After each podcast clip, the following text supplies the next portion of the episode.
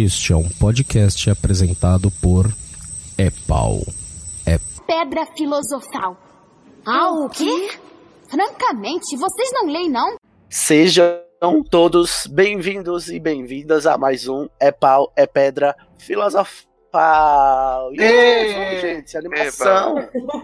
Nossa, que animação nesse domingo à tarde, à noitinha. Tá muito frio aqui pra ficar animado. E com- é, começou a temporada de estar muito frio em Curitiba, né, Paulo? É, Até em Brasília tá frio. olha só. Gente, Quanto, quanto, gente ó, quanto que é o frio do Rio de Janeiro? Olha, aqui no Rio de Janeiro, já bateu 25 graus, já pode ser considerado frio. não. Ah, tá frio agora pra ter 25 graus. Tá, É, Então, aqui tá frio também, porque tá 20. Ó, Tá mas se tem, um- se tem uma coisa que eu suporto menos do que a disputa bolacha e biscoito, é a disputa qual lugar do Brasil é ma- mais frio. Porque não tem disputa, é Curitiba, tá? Não tem disputa, é isso. Eu sou Sidney Andrade, o corvinal mais safônico, vulgo, rouco, né, Igor? Da podosfera aqui. Vocês vão me perdoar, por favor, gente. Eu tô aqui, né, é, é, força guerreiro, um guerreirinho aqui, tentando gravar esse podcast com vocês.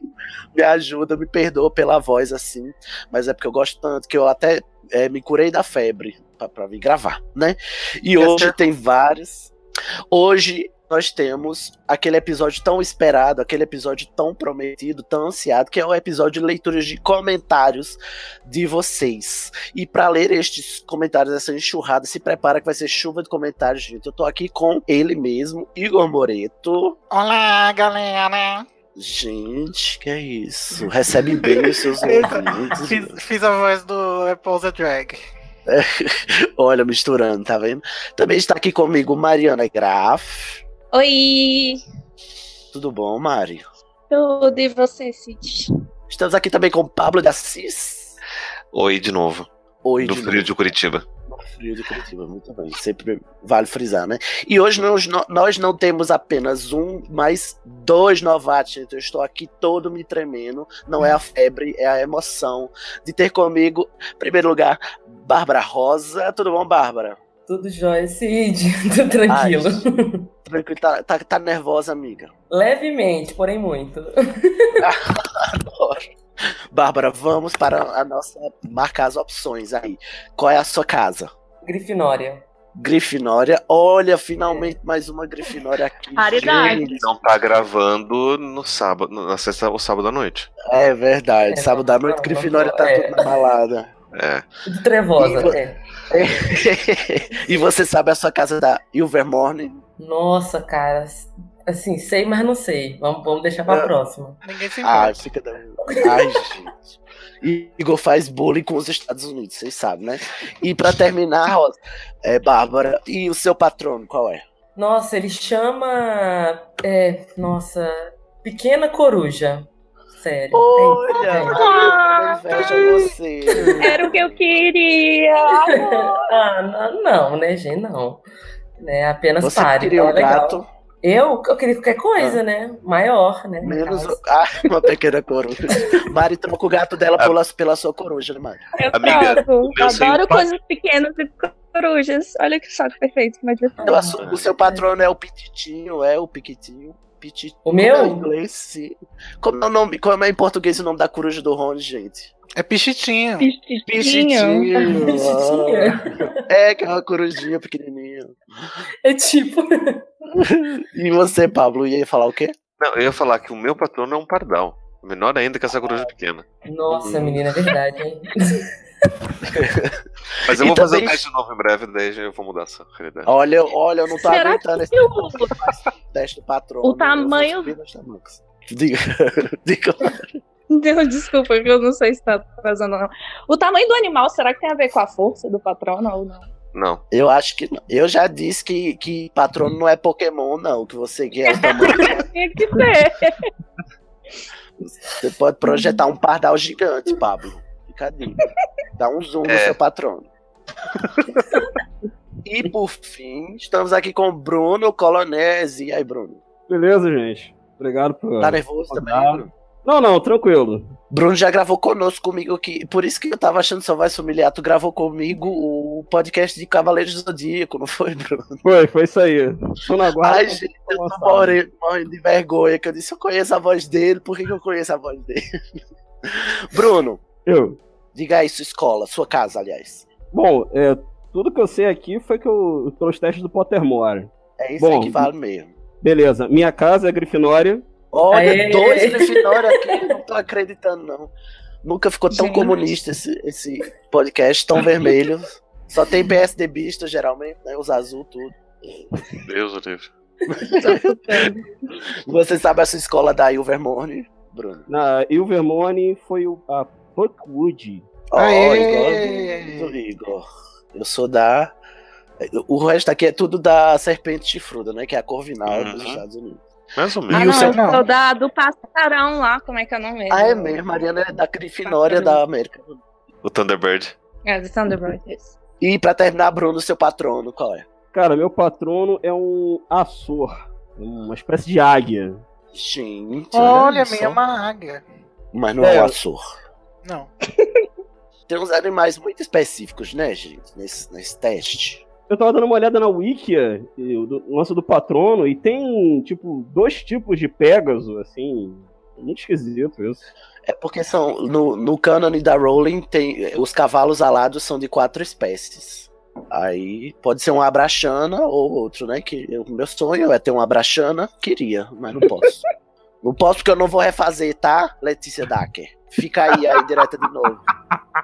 Você não deu a mima pra anterior, porque você certamente não ouviu ainda até a hora desta gravação, mas eu estou lhe alfinetando sim. Então, gente, olha só. Mas antes da gente começar esse episódio de leitura de comentários, eu queria, em primeiro lugar, porque a gente já tá com 16 episódios aqui, e a gente, eu, né, isso aí é meia culpa, é o que eu faço aqui, eu nunca agradeci ao pessoal que colabora para além daqui, sabe? Além das gravações. Então, além de todo mundo que participa aqui gravando, tem muita gente que trabalha também para fazer com que o podcast vá ao ar. E tem algumas pessoas, principalmente, que ajudam bastante, que é, eu gostaria de agradecer e reconhecer depois que a gente terminou essa primeira etapa do podcast, né? Que eu tô encarando assim. Depois que a gente terminou as duas maratonas dos livros e dos filmes primeiros, né? E então, em primeiro lugar, eu queria agradecer muito a ele mesmo, Pla- Pablo de Assis, que tá aqui conosco, e ele Oi. quem faz as capas. E- As capas todas do, do Epai Filosofal foram feitas até agora pelo Pablo. Então, se vocês acham bonito, acham legal, manda um beijo pro Pablo, tá, gente? e se não achar também. Enfim, fique. Deixa pra lá, é. É, Se não achar, não enche o saco, né, Pablo? isso. E, em segundo lugar, eu queria a- agradecer a todas as pessoas que já editaram o É Pau e Pedra Filosofal até agora, gente. Porque a gente faz alguns revezamentos, as edições são voluntárias, o pessoal faz porque quer colaborar com o podcast. Então eu queria nomear aqui todas as pessoas que já editaram algum episódio aqui do É Pau e Pedra Filosofal, né? Em primeiro lugar, eu quero. O primeiro editor de todos foi o Tiago Correia, né, gente? Ele nos abandonou porque ele não aguentou né, o- a, barra pesada que é gostar de Harry Potter, mas ele editou com a gente também, então obrigado, um beijo pro, pro Tiago Correia. Um beijo pra Débora Ruiz, essa linda que agora, olha os episódios que ela edita, são, são maravilhosos. Um beijo para a Hanna Augusta, essa mulher que, olha, se destacou nas edições, eu fiquei chocado em Cristo. Eduardo Luciano, que é o seu especialista que você respeita, né? Porque ele faz todas as anotações, é tudo com o Eduardo, é, é- é na ponta do lápis. Alice Santos, que já participou aqui também conosco, além de é, editou e participou também, né? Ela, a Alice, se eu não me engano, é a etnógrafa da, da Cracóvia, né? A, a- a antropóloga. Ela fez um estudo etnográfico lá da Cracóvia, a Alice. E, por fim, Giovanna gente, que nos salvou na última gravação, que surgiu uma, uma demanda de última hora e Giovanna Breve veio ao nosso resgate, tal qual Neville Longbottom empunhando a sua espada, ela salvou todos nós da cobra na Guinness. Muito obrigado, Giovanna. Um beijo para todo mundo que colabora com o Epai Pedra Filosofal, todo mundo que tá no, no chat lá conosco, da Cracóvia, e todo mundo que tá no nosso grupo também, né, participando e mandando esses comentários, ok, gente? Então, gente, vamos começar a leitura aqui. A gente separou por episódios e vamos começar pelo episódio 10, que foi o episódio sobre o Enigma do Príncipe, o livro, né, Igor? Sim, e o primeiro comentário é do Junior Code, ou Code, não sei. So- ele fala sobre a origem da palavra Horcrux.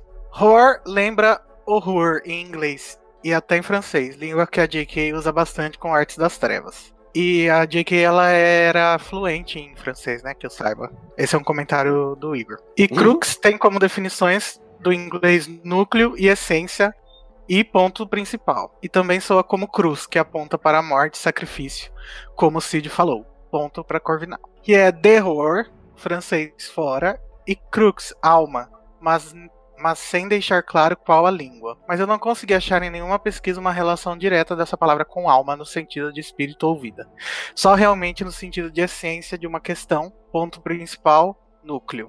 Inclusive, pesquisando sobre as palavras terror, eu vi que não significa fora no sentido espacial, e sim uma preposição que se usa no direito, que quer dizer além de e a não ser por, etc. Hum, Nossa, Olha, gente. foi pesquisadora. comentário altamente qualificado, né, gente? Aham. Então, eu vim procurar aqui o que a J.K. Rowling já tinha falado sobre isso, né? E basicamente ela não falou como que ela Nada. criou a palavra. Ela falou que ela tinha postado no site dela em setembro de 2006 falando que ela estava inventando uma palavra e que isso lembrou a última vez que ela tinha inventado uma palavra que tinha sido Horcrux e que a forma como ela inventa palavras é colocando sílabas de outras palavras com outros significados juntas pra ver se forma uma palavra bonita. Então, Foi o que ela fez com Azkaban também, né? Pelo que a gente viu lá no texto do Azkaban, que Foi, tem é verdade. Alcatraz e, e aquela palavra estranha que não é, não é uma junção, mas ela sai misturando, né? Que nem o, a outra escola lá do norte, o da. Dumbstrang. Mesma coisa. Ah, é verdade. Ah, é interessante saber o processo criativo dela, né, gente? Mas é, é, fica aí, podia né? ter feito dica. isso com o Castelo Bruxo, né? Caçucho. É. Cassucho? Sei lá. Cassucho, não. Eu prefiro o seu nome, Igor. Qual é o seu? Acemiraquara. Nossa, Miraquara. Ai, gente, é maravilhoso esse nome. Gente, no episódio 10 só temos esse comentário, então vamos para o episódio 11. Escolas de magia pelo mundo. Esse episódio, meu filho, que foi o quê? Dedo no cu e gritaria. Deu mó barraco, confusão. Saiu todo mundo se degladiando. De Depois. Olha, foi uma, foram cenas lamentáveis. E vamos começar, né? Eu não fora não. do podcast. Não, fora do podcast depois, nos comentários. Dizem que as vendas do- dos livros da menina lá diminuíram demais. É. Da Renata. Algumas pessoas vão dizer que não é por conta do podcast, mas. Gente. E sobre esse episódio, quem vai começar a ler é a Bárbara. Não é a Bárbara. Marcela Brasil. Vocês ficam pistola com a escola do Brasil e tá certa a indignação. Né, gente? Sim, sacanagem. Olha. Sacanagem. Castelo Bruxo, cadê? Nossa, Cadê exclusão atrás de exclusão. Ah, porque dizem as más línguas que Letícia ainda não superou Corcovado com dois Ks. Não, mas ela, ela, ela não soubera Castelo Bruxo. Não, pera também aí. não, né? E Castelo Bruxo, diga-se de passagem, tem dois L's, que é uma coisa que não acontece na língua portuguesa, né, gente? Então fica essa dica também. Fica Hã? aqui a informação. Não tem Não, mais- ca- L em português não. Não. Só em palavras importadas. Olha os comentários da Marcela, tá vendo? Já Mas- deu o que falar. Não entendi. Não, porque é, du- duplo L não é uma estrutura da língua portuguesa, amigo. É de outras línguas. Certo, mas não duplo L. tem dois L's no Castelo Bruxo. Não tem. Tem, não? Não, Não tem? tem, não. Então, anula a minha Corta. indignação. Tá errada a indignação. tá errada a indignação, perdão pelo vacilo. Próximo comentário. Tatiana Bezerra. Sobre Karkaroff. Ele, ao chegar em Hogwarts pro torneio, diz que está com saudade da sua Hogwarts. E eu fico. Interrogações. Oi? Né? Deve eu fiz uma cara aqui, mas acho que ninguém vai ver. Deve ter sido um erro ou ele fez intercâmbio. Fico pensando como teria sido a trajetória dele para ir de Hogwarts a diretor de Durmstrang. Comensal e X9 nesse ínterim. Merecia ser biografado pela Rita. Ih, Imagina. Já não é boa peça, mas biografado pela Rita. Mas, gente, ele fala isso no livro? Eu acho que é uma fala do Igor, né? Do, do Karkaroff. Do outro Igor. Mas no livro? Ou pelo que a Tatiana tá dizendo aqui, é, né? Que estranho. Não é, mas muito detalhista, né? Tatiana aí, tá aí. Alguém é. confere aí no livro para ver quando ele aparece pra gente saber. Tô fazendo verdade. isso. Porque também não lembrava dessa fase, não. Mas minha Hogwarts realmente ficou bem estranha. Enquanto o Igor confere aí, vamos para o próximo comentário. Bom, comentário da Bárbara, Ro... da Bárbara Rosa. Nossa! quem, é, quem será essa? Ah, meu Deus, eu não sei se eu quero que eu leia no comentário, não. É, vamos lá, Bruno. Diz aí Vamos o que, é que a Bárbara falou. Muita coisa. Vamos lá. Amane esse episódio. Daí o que fiz? Abri o post e estou escrevendo os tópicos de acordo com o que escuto. Gente, todo mundo segue o exemplo de Bárbara, faz assim, que assim é o jeito certo de comentar, tá? Com o bloco de notas na mão. Então, gente, amodoro o Thiago bolado nesse esquema, mas acho que eu seria mega igual se começasse a ler agora. Harry Potter tem diversos elementos bem black que não suportamos hoje, mas que aceitamos porque ele guarda uma big nostalgia em todos nós. Além do que, quando lemos os livros, éramos jovens e Harry Potter era muito, era muito, muito além do que já tínhamos lido antes. Eu, pelo menos. E tem elementos lindíssimos como uma escritora, que para mim marcou muito. A Hermione, que né, dá para dar gás para toda menina correr atrás de sonhos, mas ao mesmo tempo a falta de mais personagens femininos significativos é um ponto mega negativo no livro. Sempre chipei horrores, Harry e Draco, Sirius Oh. Remus, Não acredito que Bárbara veio aqui pra dizer Na que chipa cara, Harry. querido. Ai, meu Deus, eu não sou obrigado na frente da minha salada. porque além de ser casais massa por si só, era a tentativa de colocar personagens fodas juntos, já que as mocinhas deixavam desejar demais. Harry Potter tem umas coisas de gente de morte violenta super aceitas também. Olá, temos um traje na escola. Olá, dementadores que sugam a alma e não reconhecem pessoas boas e ruins. Olá, torneio tribruxo onde você pode morrer. Por isso deve ser menor, menor, maior de idade, tá? Que, que, que, que, que? Super leve, né, gente? Hogwarts, um lugar bem família mesmo. E família. Sobre o segregamento das casas, acho super real. Acho que não, acho que cabe tão bem como a profecia, já que sabemos que o tio Vavá quem decidiu quem seria o garoto da profecia. Daí acho que rola a mesma, mesma coisa nas casas. Pega um menino de 11 anos, entope de est- estereótipos e pede para que e pede para os meninos serem de boa, não querem matar uns aos outros. Daí difícil também que quando a JK tem a chance de mudar um tico disso, ela reforça estereótipos desde segregação again até modelos de escola e tal, como lindamente explicar no podcast.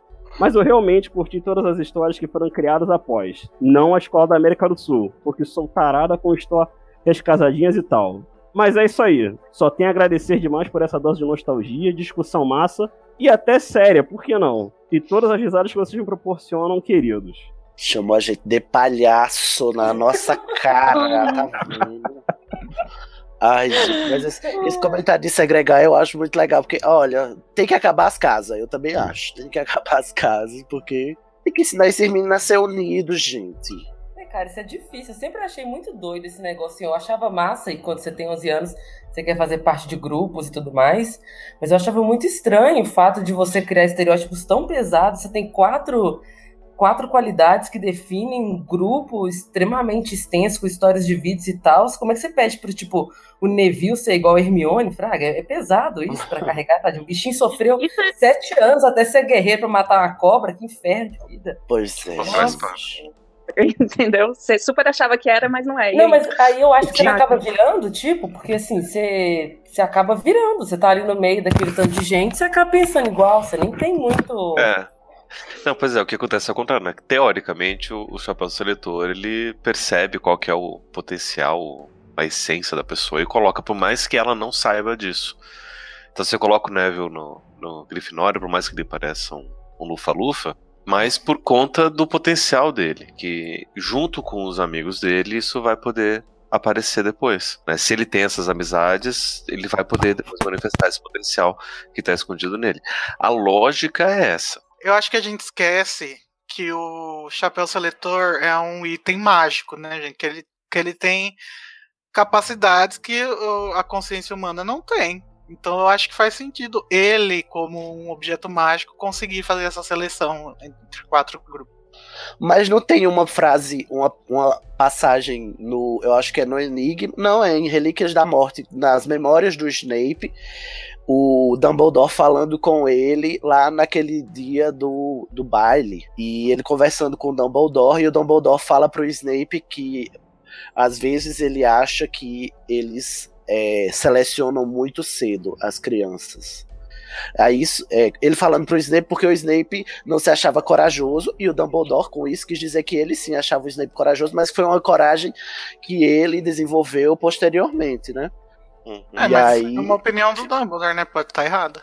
Não, mas aí, sim, sim, com certeza. Mas o que, eu, o que eu quero dizer é que, mesmo assim, fica a, a questão: será que você ser selecionado aos 11 anos seria a mesma coisa se você fosse selecionado aos 15, por exemplo? Né? Por- é, fica E eu acho que essa- essa, fala do Dumbledore faz muito sentido, até no discurso dele no geral, né? Porque ele sempre fala que o Harry, o que é importante são as suas escolhas, não o que você, as suas habilidades ou o que você pode vir a fazer. E, tipo, o chapéu seletor é meio que, sabe, ele vê o futuro, saca? Porque ele, você não sabe as escolhas que essas crianças vão fazer ainda, saca? O chapéu seletor é muito misterioso. Vamos para o próximo comentário. De quem é o próximo do Paulo? Peraí, antes eu quero falar sobre o Hogwarts lá do Karkaroff. Fale. O, no, no, no, em português, quando ele chega, ele realmente fala Minha velha e querida Hogwarts. Aham. No original, ele fala Dear Old Hogwarts. Ah, não My tem- Dear Old Hogwarts. Mas, ao mesmo tempo, eu achei uma discussão aqui na internet onde as pessoas é, comentando essa frase também diziam que tinham um entendimento de que isso era que ele tinha estudado lá. É porque esse é um E- comentário nostálgico, né? Aham. E provavelmente ele estudou, porque ele é um dos poucos personagens de Durmstrang que não tem sotaque no livro, né? Então, talvez ele tenha estudado lá mesmo. Muito obrigado pela informação aqui, Igor. Aqui tem informação. Próximo comentário. Pablo, é você, tira Então tem um comentário aqui da do Giovanni Zancan. Que sobre o que vocês comentaram sobre o Godrico e o Salazar, eu li esse post e achei bem interessante, falando que segundo Hogwarts tão antiga, que sendo Ho- Hogwarts tão antiga, a mentalidade dos quatro fundadores era mais relevante à época. Ele coloca o link ali. No post, o ator explica que na época da construção do castelo, o país estava sendo invadido continuamente e que Hogwarts seria de fato um castelo com o objetivo militar de defender as terras dos invasores. É uma leitura legal e eu recomendo. Olha aí. Mas o que foi que a gente comentou sobre o Godric e o Salazar?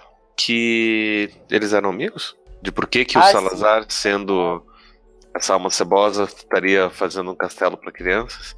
E por que que eles eram amigos, mas depois... Sim, porque eu também questionei o fato deles serem amigos, né? Mas depois eu li também outros textos que, eh, de fato, eh, eles dois eram best BFFs, né? No começo, e depois Uhum. foi uma rusga posterior à criação de Hogwarts, porque eles discordavam Uhum. do, do método, né, de ensino, né? Hum, é, de seleção dos alunos. Isso, da seleção, porque o, o, o Salazar queria só puro sangue, né? Ah, e Salazar também queria ensinar artes das trevas, porque achava que era importante pra defesa e tal.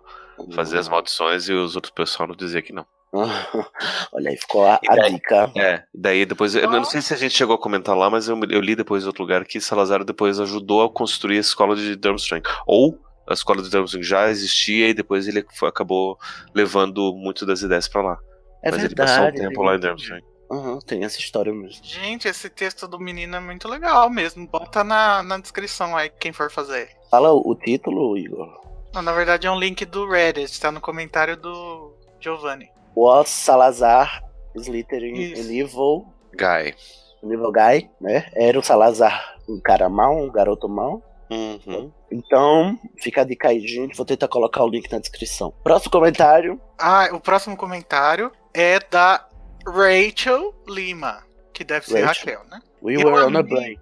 E eu amei a Letícia gastando carioquês enquanto pistolava. Foi lindo demais. Letícia sendo aclamada aqui, né? a Letícia sempre pistolando, né? Todos os podcasts que eu ouço com ela, ela tá pistolando. Letícia é essa, essa criaturazinha delicada e, e sutil. Mas é só isso mesmo que a Rachel falou. E Rachel. aí, um Rachel, beijo. vocês estavam numa break ou não? Tava ou não tava numa break? Não, não começa, gente, por favor. Outra, outra disputa do tipo biscoito e bolacha, né? Tava ou não tava? E o próximo comentário que vai ler? É Junior Code, ou Code. De novo, Júnior, muito. Júnior, depois que entrou no grupo, ficou muito assíduo. Então vamos lá, Junior Code amando o episódio. Muito sem graça a ideia de torneio trimbruxo, né, gente? Só três pessoas competem em provas que a audiência mal consegue enxergar. Foi mal, Cid. Seria, Adoro. seria muito mais legal se fossem equipes de alunos e com mais provas. Eu entendo que só do jeito que é daria para encaixar na história que o Harry precisava que se desenvolvesse, mas vamos combinar que é uma competição bem chata, principalmente pelo ponto de vista dos espectadores, especialmente nas duas últimas tarefas. Tem uma imagem aqui que eu não abri a imagem, mas deve ser um Aham. GIF. Falaram que a J.K. cresceu durante a série sobre a questão do protagonismo feminino, e realmente, a principal responsável em fundar a escola dos Estados Unidos era uma mulher, e a história da criação da escola gira em torno de uma discussão sobre racismo e discriminação, trouxas e bruxos. A presidente do Macusa é uma mulher também. Ah, e só pra frisar, a capitã do time de quadribol já no primeiro livro era uma menina, Angelina Johnson, se não me engano. Não, no primeiro livro não. No Aqui primeiro per- era o. Não, era, o, a- era o Oliver. o Wood, o Oliver Wood. É. A Angelina virou depois que o Oliver saiu, né? Se eu não me É engano. quando ele formou a. É, isso. Aqui me perguntando como seria se a obra de- da J.K. não tivesse clichês, estereótipos e senso comum, às vezes equivocado, sobre lugares e culturas do mundo. Será que seria mais ou menos divertido? No lugar de escritor é muito difícil desvencilhar dos arquétipos. O sábio vai ser um velho, literalmente de barba longa e que diz coisas misteriosas. O vilão é um homem órfão, que é psicopata desde criança e que aparece no tempo da história com aspectos físicos de uma porra de uma serpente, entre tantas outras caricaturas que aparecem na história. Será que se mudar todos esses clichês e caracterizações veríamos que pode sim ser um trabalho mais humano e rico em verossimilhança, mas que não teria o apelo de fantasia e ficção que ele inicialmente se propôs? É isso. Muito bom. Olha, ficou essa questão aí muito bacana que o Júnior propôs, né? Será que se não fossem os clichês, é, Harry Potter seria o que é hoje? É um ponto, né? A grande discussão, né? Que seria que vale a pena fazer uma coisa mais real e correr o risco de não vender? É verdade. A gente costuma esquecer porque a gente fica, ah, tá muito apegado, né? E pensa que é nosso. Né? Porque a gente já é velho, É, né? não, a gente tinha 11 anos quando a gente leu a primeira vez, então Uhum. magia foi uma das partes mais importantes. É verdade. É, eu acho que isso se encaixa no negócio do torneio Tribruxo também. A gente pensa nele agora e pensa, nossa, que chato. Mas da primeira vez foi muito legal de ler, gente. Ah, mas Uhum. pensa se o torneio Tribruxo fosse um passo ou repassa do mundo bruxo, não ia ser mais legal. Seria, claro. Não, eu achei bem legal o filme. Ah, e é essas coisas que a gente fica catando, né? Depois que termina de ler, que só pra ficar voltando na obra. Eu acho legal. Quem mais Vamos- volta na obra? O Jack Thorne, né? Mas a gente fala disso Ai. Meu Deus. Socorro! E agora, próximo comentário? É, Daniel Honório. Ah, finalmente um lugar para eu entrar em contato com vocês, seus lindos. Tô um pouco atrasado nos episódios, mas queria dizer que, nossa, eu tava até tendo uma esperança no Thiago. Olha, Ele tava decepção. indo tão bem. Ele tava indo tão bem, parecia que tava nascendo uma alminha. Mas daí eu escuto o início desse episódio. Poxa, Ai, Thiago. Gente, o Daniel é um amor de pessoa. Ele é ouvinte do Animagos também. Já eu conheci ele num, num evento do Harry Potter. Ele foi no lançamento do Animais Fantásticos comigo. Foi muito legal. Ai, que legal. E, né, todos tivemos esperança, né, no Tiago, gente. Quando ele começou ali no primeiro livro, parecia que ia dar certo, mas nem tudo é como a gente quer. Ah, gente, dá pra saber, né, que o Thiago ia morrer no final. Nem chegou no final, não aguentou. Mas Tiago está, o Epau e Pedra Filosofal está com as portas sempre, aber- sempre abertas pra você vir aqui pistolar, tá? Joga o cinismo ainda fora, vai ler, depois volta pra falar. A gente ainda não sabe nem sua opinião sobre o Enigma do Príncipe, deve ser maravilhosa de ouvir. Terminados os, os comentários desse episódio, vamos para o próximo agora, que é o Epau e Pedra Filosofal número 12, sobre os filmes Ordem da Fênix e Enigma do Príncipe, gente. Esse episódio que a gente só elogiou, foi assim, carinho, amor distribuídos, foi, olha, chuva de coraçãozinho, né, gente? E vai ler o próximo comentário. Eu até pentei. Mariana tentou trazer good vibes, mas é, os dementadores não deram tréguas, né, Mariana? Eu até tentei. O quinto, né? O sexto não tem como.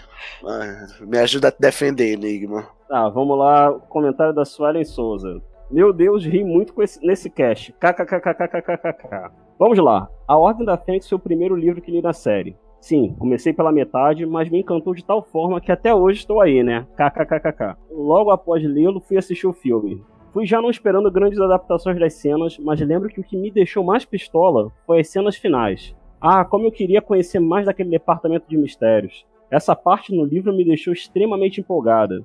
Como eu queria um textinho no Pottermore sobre aquelas salas, principalmente Olha. aquela que não abre nem com magia braba. KKKKK. A gente até hoje não sabe, né? O que tem naquela sala, ou sabe, Igor? Não sabe, mas acho que faz parte, né, gente? Tem um misterinho. Ah, vai que aparece no Animais Fantásticos. Ainda esperando. Oh, Ai, senhor amado, não dá ideia, Maria. Dizem que nessa sala estuda-se a magia mais terrível e maravilhosa de todas, o amor. Seguindo as demais cenas, achei legal o jeito que retrataram a morte dos Sirius com a, com, com a Vada. Também gostei dele caindo no véu, mas a pior pra mim foi o diálogo do Dumbledore e Harry. Se teve 10 segundos foi muito. Aquele diálogo pra mim foi tão cativante e interessante que me matou ele não estar no filme. Mas em geral, o filme me agradou, justamente por também terem conseguido levar o viés político presente no, no livro para o filme. Ah, o Igor falou brevemente da cena dos centauros pegando a Ambrose. Lembro de uma vez ter lido um texto na internet sobre cenas depravadas em Harry Potter e no artigo a escritora discutia toda a mitologia dos centauros e a intenção da Rowling em retratar uma mulher humana sendo pega pelos mitológicos centauros que estupram as moças. Até hoje isso é inconclusivo, já que em, que em cena tinha Hermione que certamente sabia disso. E ela, por ser toda defensora das mulheres, não creio que ela faria isso, mesmo com a Dolores. Agora passando pra Não Enigma. sei se a Hermione é defensora das mulheres. Acho que é mais elfo mesmo. Só eu. Será? Agora passando para Enigma, sem comentários, né? O livro pra mim concorre entre os mais pesados da série e discordo quando vocês falam que metade dele é romance. Claro que é um pouco aqui e ali, mas em geral eu não encontrei tantos assim. Pra mim ele tem tantas histórias de fundo interessantes que nem me atentei pra isso. O filme não retratou quase nada sobre o próprio príncipe mestiço, que é uma das partes centrais da história, não mostrou nada da família do Snape e toda a desconfiança dos meninos se quem havia escrito era homem mesmo ou uma mulher, o que quer dizer algumas coisas que podemos discutir mais tarde. Mas o imperdoável pra mim é a falta das memórias da história de Lord Voldemort. Eu tava louca pra ver a família Gaunt e a família Merop, e o pai dela era um louco de pedra. Mas nada. Louco de pedra, literalmente, né? Porque ele tinha pedra lá. Não sei se o diretor não incluiu essas cenas pra não deixar o filme pesado, pois as considero pesadas. Olha, só sei que com esse filme cresceu em mim mais e mais a teoria que o diretor e os demais envolvidos do estúdio na produção dos filmes tratam os fãs de HP como crianças, cuja série é bobinha sem profundidade, quando nós sabemos que ela não é bem assim. Me sinto triste pela falta de um tom adulto nesses últimos filmes. Isso me dá um pouco de medo sobre o futuro da nova franquia, já que tratará da Segunda Guerra Mundial. Só esperando pra ver. Desculpa pelo textão, kkkk. Continuem com esse trabalho que, sério, faz um grande bem pra nós. Abraços. Ah, isso ela é uma fofa, gente. Só ela. hein? E o Bruno é o melhor leitor de comentários, hein, gente? Eu acho que eu vou contratar ele. Gente, Que isso, gente? Calma aí. Ah, então, eu tinha um Caiu o comentário cara pra fazer. Eu tava procurando aqui. Eu acho que, tipo, faz muito sentido, apesar de que eu queria ver também a, a história dos Gaunt e tal. Mas é- Era o que mais dava pra cortar ali no filme. Então, assim, por mais que seja legal, eu acho que é essencial pra história mostrar a mãe do Voldemort. Não sei. Ah, eu discordo com amor. Eu também dou uma discordadinha. É importante, talvez, pro Har- pra história do Harry, só Harry, né? Mas se a gente for levar em consideração que o Voldemort também é o Harry, então acho que é importante sim. Sei lá, o vilão, né? Ele devia ter uma construção de, de personagem um pouco levada a sério, né? Eu, eu concordo que tem, deveria ter passado mais tempo nas memórias do Voldemort. Não sei se tão longe a ponto de falar da mãe dele, entendeu? Porque eu acho que só se tivesse focado no. no fizesse mais memórias, tipo, quando o Voldemort voltou lá pra, pra pedir o cargo, tipo, tinha explorada e eu precisava voltar tanto. Eu posso fazer um comentário rapidinho? pode. Eu só acho que é, eu, eu fraguei, assim, o que, a, que a Mari falou, mas eu acho que às vezes construir melhor o, o- a família, mostrar mais a família, se dá uma profundidade ao, ao vilão, de forma ele não parecer só uma pessoa louca, sabe? Eu acho importante a gente. Eu acho que quando ela contou essa história dele, porque até o quinto, o sexto, a gente achava que ele era só um cara muito louco, sedento de poder. Não necessariamente o fato da família dele ser completamente descompensada faça com que ele seja ou não um vilão, mas tem uma estrutura, uma falta de estrutura aí que acrescenta alguma coisa na, na personalidade dele, no que ele se tornou de um jeito ou de outro. Então acho que ela colocou isso pra dar essa uma profundidade nele que ficou cortada. Então parece que ele surgiu do nada com essa maldade toda louca dele. Isso era um menino órfão, mas assim, é, quando você descobre o que aconteceu, na, você volta, descobre o que aconteceu na sua casa, agora descobriu, velho, você fica meio pistola mesmo, né? Eu acho que eles deviam ter dado mais importância ao fato dele, dele ter sido ter nascido de uma poção do amor, né? Que eu acho que é isso que faz ter, ter dar o bug no, nos circuitos dele. Põe no sistema. É. É, então, tem uma máxima do entretenimento que diz, né, do- até da própria dessa própria estrutura heróica que é o Harry Potter que um bom herói depende de um bom vilão, né? O, o herói é tão bom quanto o seu vilão é ruim. Então, eu acho que, sei lá, no, no final das contas, o para quem só assistiu os filmes, o Voldemort fica mais superficial, né, do que para quem lê o livro, os livros, no caso. É, agora a gente vai para os comentários do episódio 13 do Epau e Pedra Filosofal, que foi o episódio que a gente falou sobre o, o livro é, Relíquias da Morte. Quem é que vai ler o primeiro comentário desse episódio? O primeiro comentário aqui é do Daniel Honório. Ouvindo aqui, chegando quase no final, choroso inclusive, e me ocorreu, gente, por que vocês acham a escolha do Harry quebrar a varinha das varinhas ruim? No filme, no caso. Eu achei muito bem, parabéns. Aquele diabo de varinha causou tanta desgraça e luta. e isso desde antes da, da Valdemara. Tem mais que quebrar mesmo. Ele só devia ter arrumado a varinha dele antes. Eu acho que, que o problema é ele quebrar a varinha com a mão, né? Que é a varinha das varinhas, né? Gente, vocês que não estavam aqui, você- Bárbara e Bruno, o que, é que vocês acham sobre ele quebrar a varinha com a mão? Eu acho ok, velho. Acho de boa. acho É de só um boa. pedaço de madeira, né? Eu, É eu, que ela é feita com madeira normal, né? A, par- a parada é a, é, o- é a magia que ela é capaz de fazer, mas eu não acho que ela tem uma, um feitiço de autoproteção pra não ser quebrada, não. Olha, eu só vi os Ah, mas se fosse assim, não ia ser mais fácil remendar uma varinha? Não sei. Tipo, seguindo essa lógica. Ah, não sei. Não, Bom, mas varinhas não são remendáveis, não, né? Não, é verdade, o Olivaras disse que não. Quebrou, quebrou. Então, é isso que a Mara quis dizer. Se, se, se elas não É. são rendáveis, É tão fácil. tem que ter algum feitiço pra assegurar que não quebre. Ó, muito obrigado. Aí mais um argumento aí para eu não estar revoltado. Bruno, o que, é que você ia falar?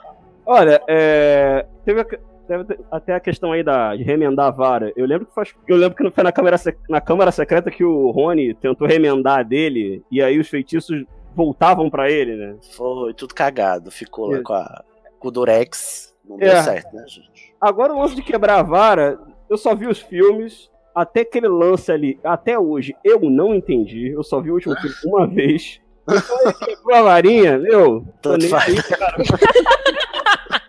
Assim, Ó, tá vendo o que acontece quando você só assiste o filme? Vocês ficam assim que nem o Bruno, tá vendo? Olha só, quando fala nesse lance assim, eu só lembro da máxima que falaram no livro do, do Bardo, que é varinha invencível de cu é rola. Então, Pode ir, isso aqui nesse podcast, essas palavras de baixo calão, gente. Pode, né? só pra constar, foi quem falou, tá? E outra, gente, os historiadores, os arqueologistas, os antropólogos do mundo bruxo vão deixar o menino quebrar a varinha e jogar lá no, no- nos terrenos de Hogwarts, ninguém nunca vai saber mais onde tá. A varinha das varinhas do conto dos três irmãos. Não, é um absurdo. Oh, mas eu Ah, acho que a galera não se preocupa muito com esses trem, não, velho. Porque a capa tinha sumido. Pedra tinha sumido. Vida que segue, velho. É, ele perdeu a pedra na floresta. Até hoje eu não me conformo. porque ele- É, a capa ficava com ele, todo mundo achando que era uma capinha bonitinha. E Ninguém tava nem aí pra isso. Acho que os historiadores, filme- antropólogos estão muito ligando, não, filho.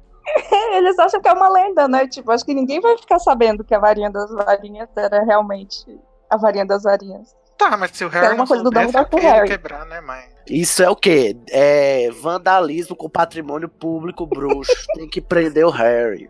É mesmo.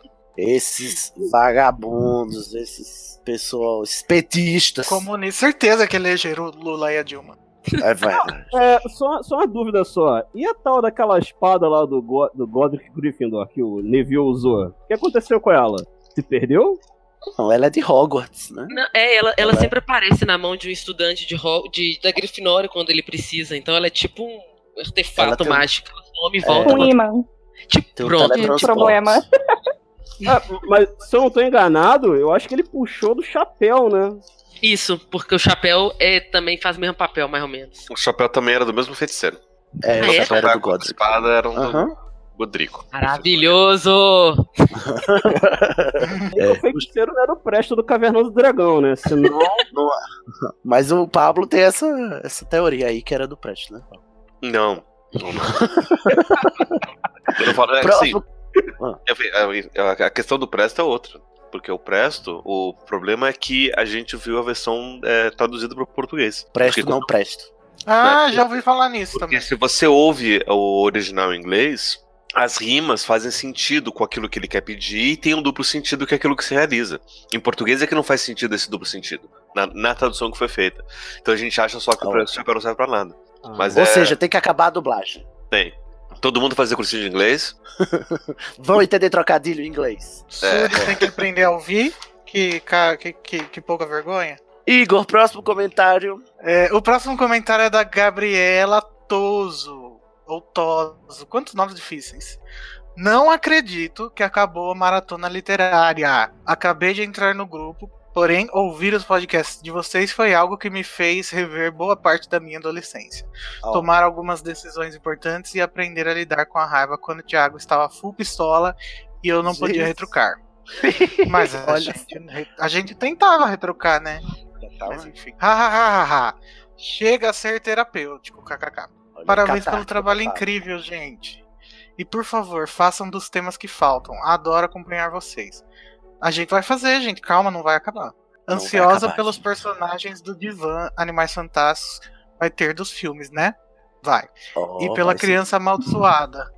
Que eu me Ixi. recuso a ler, porém quero muito saber o que vocês pensam sobre. Olha aí, ó, não Olha. concordo. Tem que ler, gente. Pra, pra odiar que com, com. É, tem Com que ler. propriedade. Com razão. É. Muito bem, Gabriela, seja bem-vinda lá ao nosso grupinho que bomba, né? Bárbara. É, Guilherme de Biase. Bom dia, parabéns por completarem a maratona. Só gostaria de destacar alguns pontos sobre o sétimo livro. Sobre o diadema, a forma como Harry descobre a localização da Horcrux pode ser identificada nos seguintes trechos. Ele enfiou o livro do príncipe mestiço atrás da gaiola e bateu a porta. Parou um instante, com o coração barbaramente acelerado, e correu olhar pela montoeira. Será que conseguiria reencontrar este lugar no meio de todo esse lixo? Apanhando o busto lascado de um bruxo velho e feio de cima de um caixote próximo, colocou-o no alto do armário que escondera o livro. Encarraptou uma velha peruca empoeirada e uma tiara oxidada na cabeça da estátua para poder distingui-la. Então voltou correndo para pelas travessas de guardados o mais rápido que pôde, refez o caminho até a porta, saiu e ao batê-la às suas costas, viu-a transformar-se mais uma vez em pedra, de Enigma do Príncipe. Uhum. É, isso aí é o trecho. É, é sobre. É o trecho- um é o trecho do livro. episódio. É o trecho, não, é um trecho Que é sobre- do livro do Enigma do Príncipe, onde fala do diadema. É que a gente tinha comentado como é que o Harry ia lembrar de um diadema rei que ele viu de passagem na hora que foi esconder o livro, né? Isso, dentro da sala Depois, perdida, um ano né? depois. É.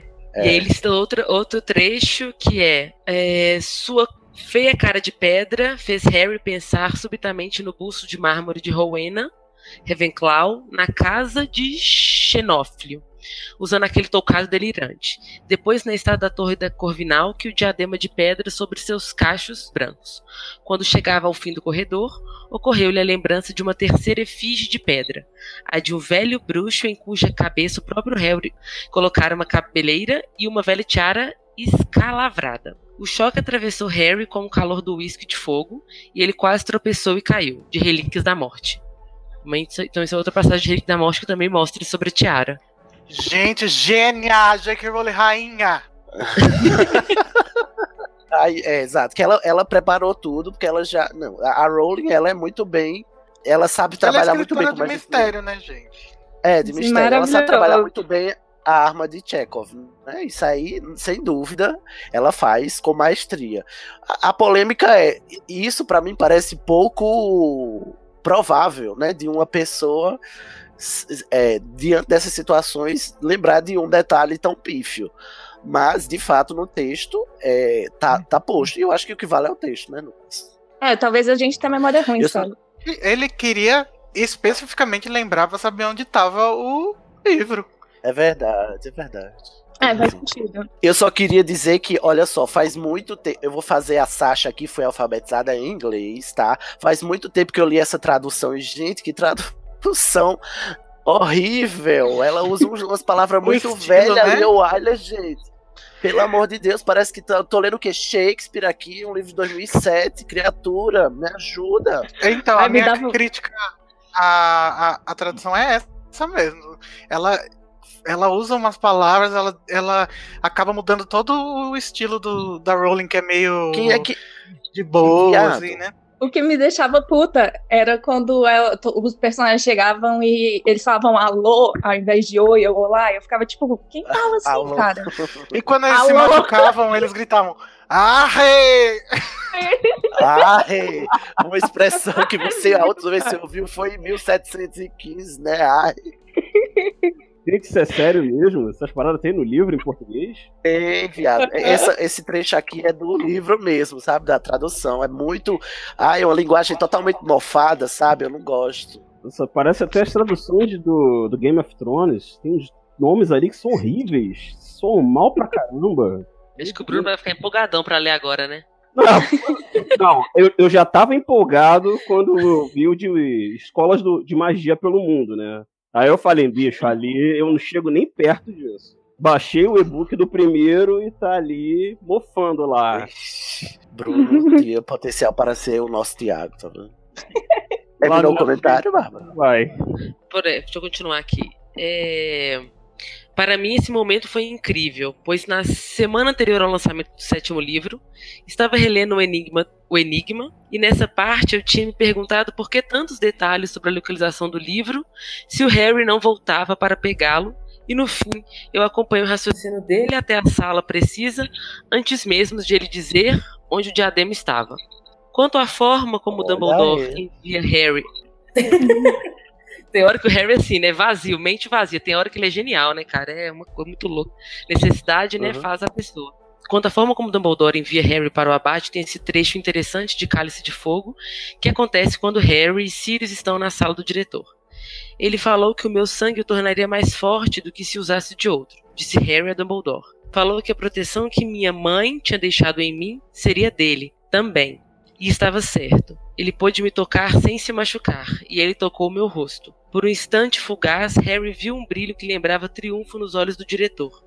Mas no momento seguinte teve certeza Deus, né? de que imaginara, porque quando Dumbledore voltou à cadeira atrás da escrivaninha, pareceu velho e cansado como Harry jamais o vira. Gente, Porque aí foi quando o Dumbledore percebeu que é, ele teve uma esperança de que o, o Harry não morreria, né? Porque já que o Voldemort fez questão de usar o sangue do Harry, ele também. O Harry estava protegido das maldições do, do, do Voldemort agora. Porque agora eles dividiam o mesmo sangue, né? sim. Não, mas triunfo por causa disso? É porque o, o plano do Dumbledore sempre foi que o Harry morresse. Só que pro Dumbledore o Harry ia morrer de vez, né? Se não fosse o erro do Voldemort de, de usar próprio, o sangue do Harry, o Harry ia morrer. Só que o Voldemort foi burro, né? Voldemort sendo Valdemar. Aí Entendi. o Dumbledore disse: Ah, que legal, agora o Harry não precisa morrer. O Harry só vai. Morrer metade. Só vai é, só vai morrer metade, ele só vai dar um, um- Ele só vai perder uma vida, né? Ele não vai morrer. Entendi. Como é que é aquela frase? Prefiro morrer a perder minha vida? Eu prefiro morrer do que perder a vida. No mesmo dia que descobriu sobre o retorno de Voldemort, Dumbledore também descobriu que Harry não precisava morrer, pois se o Lorde das Trevas tentasse matá-lo, não teria feito, sendo que da mesma forma que o sangue da tia Petúnia o protegeria, o sangue dele, em você sabe quem, também o protegeria. Muito bom. Todavia, como um bom movimento de Dumbledore, ele não poderia contar ao Harry, pois o mesmo deveria se entregar de bom grado, gente, que tristeza, à morte para destruir a Horcrux na testa e proteger seus amigos. Ai, gente. Ai, que absurdo. Falando Eu não sei se o, o Dumbledore é muito frio ou muito corajoso, né? A Ah, gente não fica sem saber. sei, cara. É, sei lá. Misto, né? Confuso isso. Falando em Horcrux, tem uma teoria de como elas são criadas. Se considerarmos que exis- existe um precedente na série para retirar da alma do corpo pela boca com o beijo do Dementador, então posso imaginar que o ato da criação da Horcrux seja semelhante. Ao beijar o cadáver da vítima, Bruxo criaria um vínculo transformando o corpo em uma âncora e ao se afastar o pedaço da alma seria puxado para fora pela boca. Eu sei que ficou um comentário gigante, espero que me perdoem e continuo com um ótimo trabalho. A propósito, eu super ouviria um pau é pedra de Sakura Card Captors. Que gracinha! Ai, adoro, Guilherme. Eu também ouviria. Todos Eu acho que querem. Vou chamar lá na Cracóvia todos os, os captors pra gravarmos com a gente. Guilherme, amamos seu comentário. Top lacrante, tá? Comenta mais. Mais alguém quer comentar sobre o comentário do Guilherme? É só essa parte da Horcrux ficou meio, meio né? uh, essa coisa de beijar cadáver, tira a alma, não sei que lá, sei que lá. Ficou- Tem, é, isso foi a Tem teoria, algumas, a teoria que ele fez, né? tem algumas É, teorias de pesado. fãs que envolve, inclusive, canibalismo ou coisas mais pesadas com relação a isso. Beijo tá leve comparado com as teorias de como se faz o Horcrux, você acha por aí. Nossa, então, nunca então, pensei em né? procurar isso. Tá louco. Eu achava É que era só um feitiço pessoas- boa. Não, é porque assim, a, a, a JK se nega a dizer, ela sabe como é que se faz, mas ela se nega criou a o dizer, ritual, né? Ela criou o ritual, ela sabe tudo certinho, mas ela se nega a dizer o que que é, porque ela diz que é muito pesado. Então se é tão pesado assim, porque deve envolver umas coisas tipo necrofilia, canibalismo, essas coisas mais...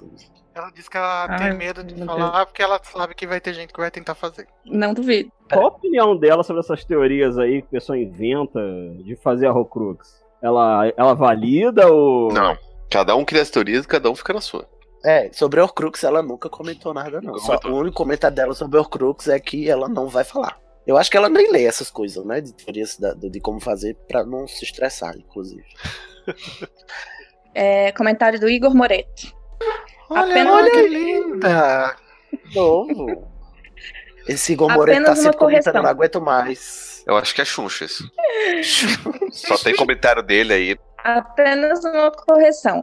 Voldemort só começa a usar seu nome como dispositivo de rastreamento depois do Enigma do Príncipe. Antes era só um tabu irracional mesmo, tanto que amava o uso do seu nome. Tem Andrade defendendo J.K. Rowling na questão das varinhas, sendo atacadíssimo pelos outros participantes. Eu te amo. Outra Olha, eu correção. me senti acuado, O epílogo que ela... Quê? Repete, Cid. Ah, me senti acuadíssimo nessa hora, ameaçado, que ninguém me apoiava. Eu, eu te apoiava no, escutando. Muito obrigado. Pode comentar agora quantas vezes você quiser agora. tá? entende. Ah, Obrigada. Outra correção. O epílogo que ela escreveu lá em 1990 foi reescrito e conceitualmente alterado para publicação. Antes, segundo ela, era muito mais extenso e contava sobre a vida de todos os personagens, etc. Emocionado com o relato final da Mariana Graff. Ah, Oh, Ai, é mesmo, mas eu Ah, não lembro ter- exatamente o que era, mas eu fiquei emocionado. que mudou a vida de Mari, né, Mari? Mudou a dele também, aí por isso que a gente se Foi, sente. ai, que lindo. E Ai, eu gente, ó, sobre. É sobre. Sobre a varinha, eu, eu, eu me acho injustiçada aqui nesse podcast, sabe? Porque ninguém me apoiou, só Igor veio aqui pra representar as pessoas que entenderam. Quer dizer, já agora. Não, tô brincando. Qual e era sobre a discussão o. mesmo? Eu esqueci. Oi? Qual é que a o, discussão? é, a discussão é por que essa varinha pertencia ao Harry se ele só tinha desarmado o Draco, mesmo Ah, assim a, tá. a varinha do Draco e não a varinha das varinhas. gente, pelo amor de Deus, o fandom discutindo essa questão desde 2007, vocês estão querendo voltar nela agora? Gente! Ai, meu Deus. Ai, E sobre o, o tabu, né? De fato, o, o tabu só vira tabu no sétimo livro. Antes era um tabu social, não era um tabu mágico, né? era. Muito bem, Igor sempre trazendo informação, eu adoro. Bruno, vamos pro próximo comentário. Vamos lá. Comentário da Sabrina Brum Simões. Hermione ficaria orgulhosa do momento militudo dos elfos domésticos. Ai, O- muito obrigado. o puro cravejado de Horcrux. Adoro, eu quero uma. Uma dúvida aí, gente. É, os elfos em Harry Potter, eles são iguais ao Dobby ou tem outras espécies? Não, é tudo igual. É tudo daquele jeitinho. Tudo igual. Nossa. Baixinho, orelha pontuda. é, de- muda de aparência de acordo com o elfo, mas é tudo o mesmo, o mesmo esquema. É, decepção.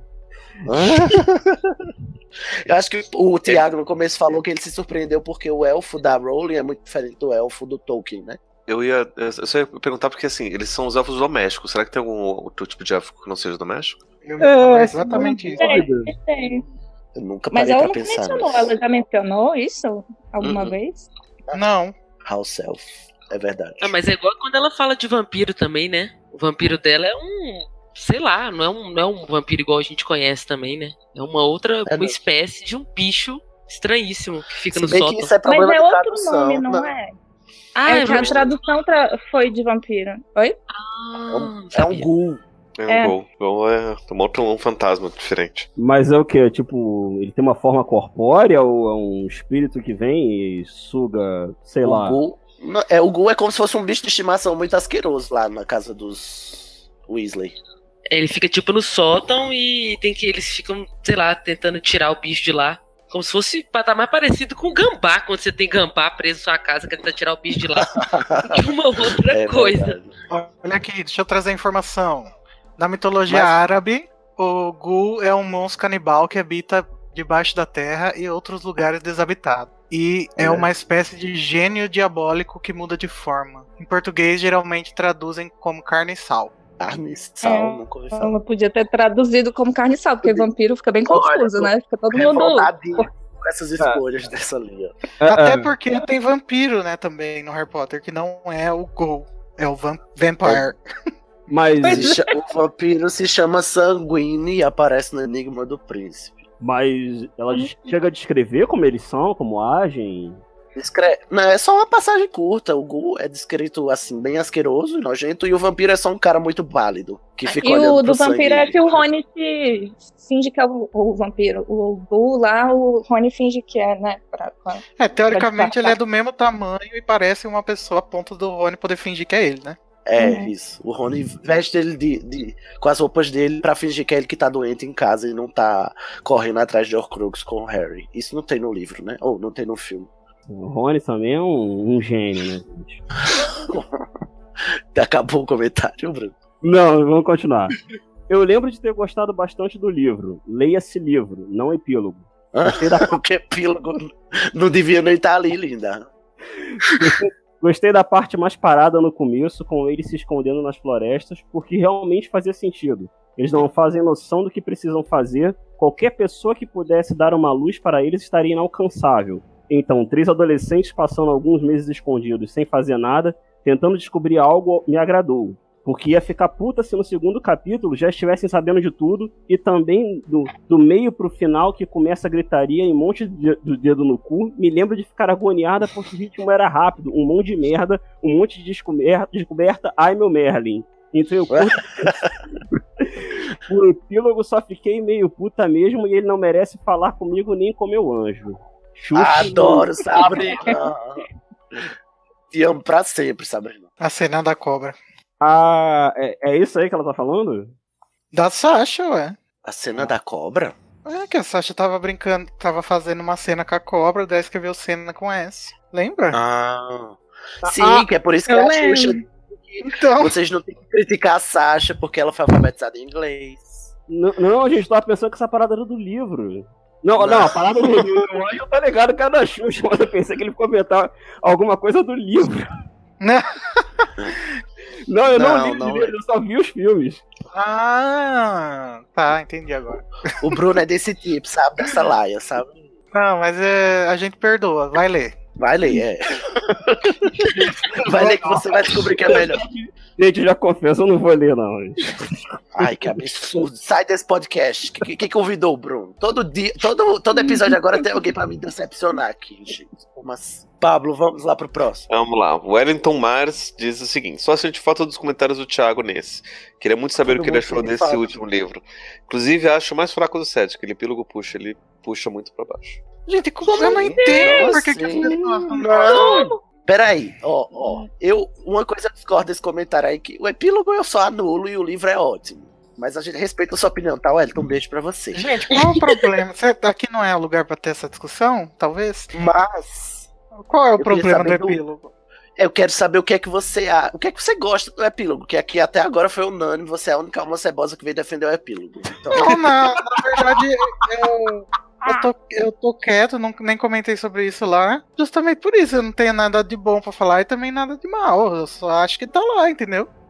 Ah, eu acho que o problema do epílogo são os nomes. Se tivesse mudado só os nomes dos personagens, eu ia, ah, tá bom, epílogo de boa.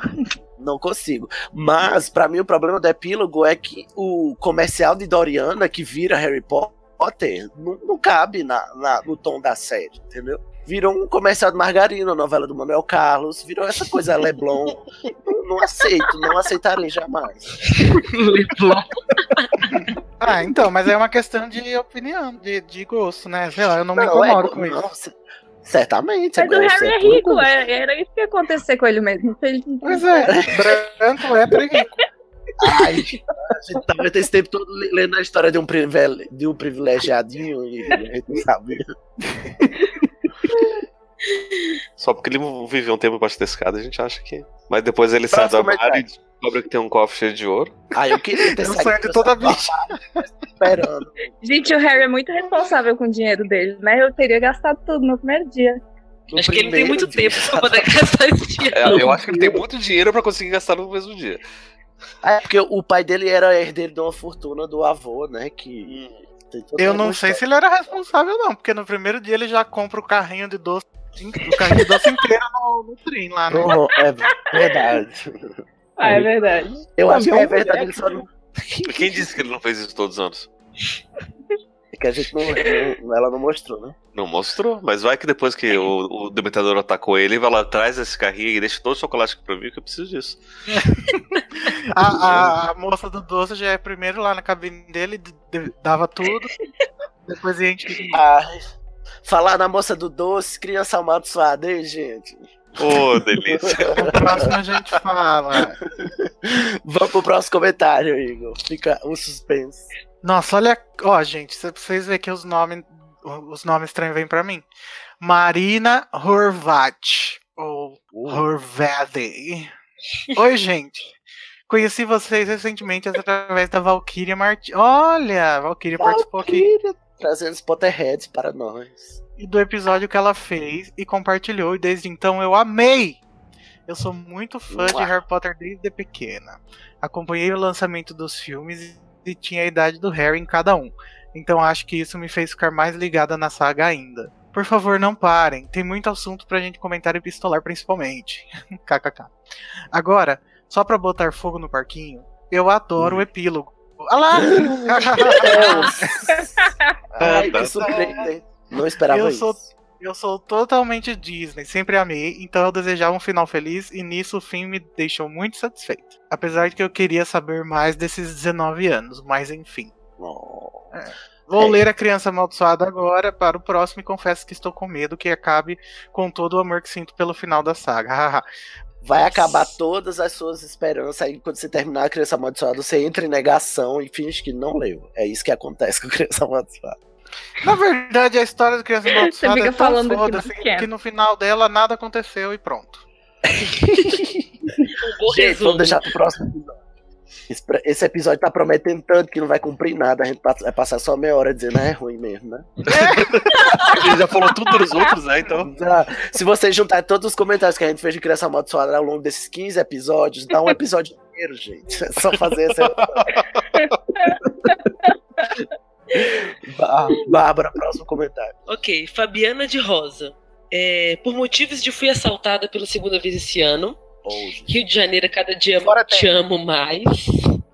Só consegui ouvir o episódio de Relíquias da Morte. Hoje, voltando da faculdade, eu preciso falar coisas. Gente, querida, muito aí por esse assalto aí.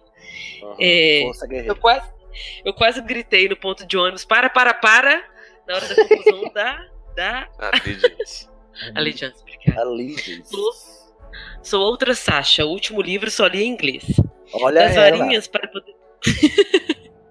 das varinhas para poder explicar qual foi. Não sei se Aliança, né? Eu Acho que é em português. Acho que é. A lealdade? É, Eu não sei lealdade. como traduz Allegiance. Acho que é Eu- lealdade. eu- É Nunca o, nem disse. bonde do, é o bonde do Dumbledore lá. Pera aí que ela vai explicar Não. agora pra todo mundo entender o que é que aconteceu com a varinha das varinhas. Vamos prestar atenção. Não sei se já falaram disso nos comentários, mas vamos lá. Primeiro, a JK já vai deixando dicas de como funciona a. Gente, eu nunca escutei essa palavra em inglês, juro. Lealdade. lealdade. Allegiance das varinhas quando Harry fica sem a dele. Quando ele usa da Hermione é ok. Quando ele usa uma Ah. outra que ela conseguiu, não lembro como ele não consegue usar muito bem. Mantendo isso em mente, vamos para a fuga da mansão dos Ma- Malfoys. E na confusão, o Harry desarma o Draco e leva a varinha de- dele embora com ele. E dali pra frente, a varinha responde bem, tanto Harry responde bem quando Harry usa ela. Não tem um estranhamento da outra varinha. E o Harry continua usando a varinha do Draco. É, tanto é que quando o Harry vai perguntar ao Olivaras é, de quem era aquela varinha, que ele não sabia, né? O, o Olivaras diz: essa varinha era do Draco. E aí o, o Harry fala: era, não é mais? Ele disse: não, a, a, a lealdade dela mudou recentemente. É verdade. Agora, quando o Harry chega na batalha final, a varinha das varinhas reconhece a varinha que o Harry está usando, que foi a última varinha que foi usada para tirar ela do seu último dono legítimo. Por isso, ela deve lealdade não ao Harry, mas à varinha que ele está usando. E como essa varinha também entende que deve lealdade ao Harry, as coisas acontecem. Na verdade, a varinha das varinhas, ela é do Harry porque ela é de quem desarmou o seu verdadeiro dono. Não porque a essa confusão é que ela falou. Não, mas é porque ela foi passando, não? Ela foi passando Mas desde a- o Dumbledore. Mas, mas a questão é, o, o Harry nunca desarmou a varinha das varinhas. É, foi. A varinha da varinha Draco. do Draco, ele não desarmou a varinha das varinhas, ele desarmou a varinha do Draco. Então o que ela tá explicando aqui é que teve uma, uma, uma conversa do tipo, eu sou do Draco, mas o Draco, mas eu também era do Draco, agora eu não sou mais, e daí, ah tá, então você é do Harry, então eu também sou do Harry. Ah, rolou um papo entre as varinhas. Entre as varinhas. Nossa, aí. Mas aí é- eu discordo um pouco da Fabiana, porque pra mim sempre ficou muito claro que a questão da passagem das varinhas tinha a ver com o dono e não com a varinha em si. Então, eh, não sei. Na cena que o Harry desarma, que, que o Harry luta contra o, o Voldemort e a maldição dele ricocheteia, não é porque Pra mim, né? Não é porque a, a varinha das varinhas reconheceu a varinha do seu antigo dono, que agora é do, do, do Harry. Mas porque a varinha das varinhas reconheceu o Harry, que era o seu dono legítimo. Mas como é que a varinha sabe Porque- que o Harry é dono legítimo dela? Então, existe um negócio nesse universo chamado mágica, Pablo. A mágica da é essa. Justifica tudo. Não, gente, a, a, Rowling explica que a mágica da varinha é essa. A, a lealdade dela passa e o Voldemort só errou porque ele achou que era matando, mas não, é desarmando o dono, não é desarmando a varinha. E, e outra, em nenhum momento de- dos sete livros a Rowling diz que um bruxo só pode possuir uma varinha. Então, o, o Harry, naquele momento, ele era dono de duas varinhas, a do Draco e a varinha das varinhas. Na verdade, o Voldemort, ele errou porque ele achou que o dono da varinha era o Snape, mas não era, era o Draco. Era o Draco, exatamente. Porque ele achou que era quem matou o dono, mas não era, era quem desarmou. Primeiro que ele não sabia que o Draco tinha ah, desarmado entendi o Dumbledore. E segundo que ah, o erro dele é, é esse, ele achar que derrotar um inimigo é matá-lo, né? Quando derrotar um inimigo não, não significa necessariamente matar o seu inimigo. Bom, essa é a lição de moral que, eu, que a Rowling nos passa no, no, no rolê todo da Allegiance, né? Da lealdade das varinhas. E na confusão que não seria se duas pessoas diferentes de, de quem? Que, como, como que funciona? Calma. Se duas pessoas diferentes, o que, Mari? Tipo, Draco. Vamos supor, ele tem duas varinhas. Ele tá com a Welder Wand e com a varinha dele. E alguém desarma ele com uma outra varinha, já vai automaticamente pro outro bruxo. E se outra pessoa desarmar o Draco, o que vai acontecer? É muito confuso. É, mas foi o que aconteceu. O Draco, em um momento da, da saga, da história, o Draco tinha, possuía as duas varinhas, a dele e a do Dumbledore.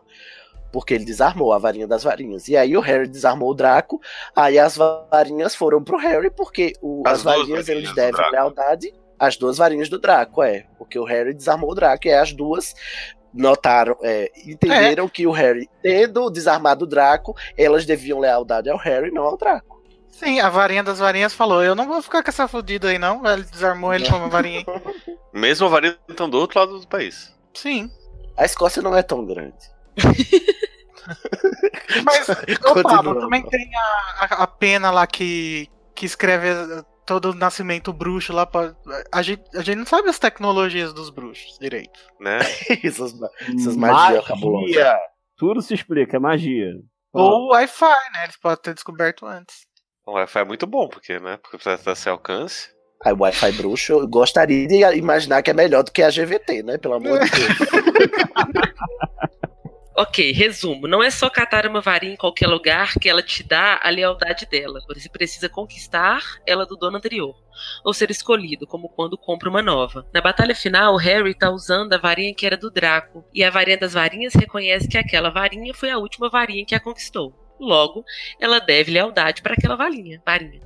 É Essa é uma coisa que né? eu fico pensando nisso também, porque assim, vamos pensar, eu tô aprendendo as magias, eu uso espelharmos na aula e eu desarmo o meu colega, porque eu tô saindo dos espelharmos. Eu desarmei o meu colega, isso quer dizer que a varinha dele passa a ser minha?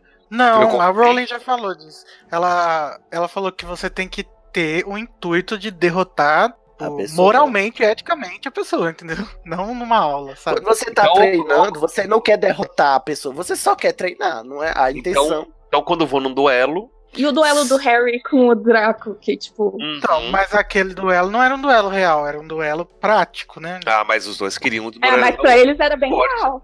Mas É. será que se você pegar, você, se você desarmasse no duelo, é a varinha do outro virou sua, mas em seguida, porque você não liga da varinha, e- o, o dono pega ela de volta.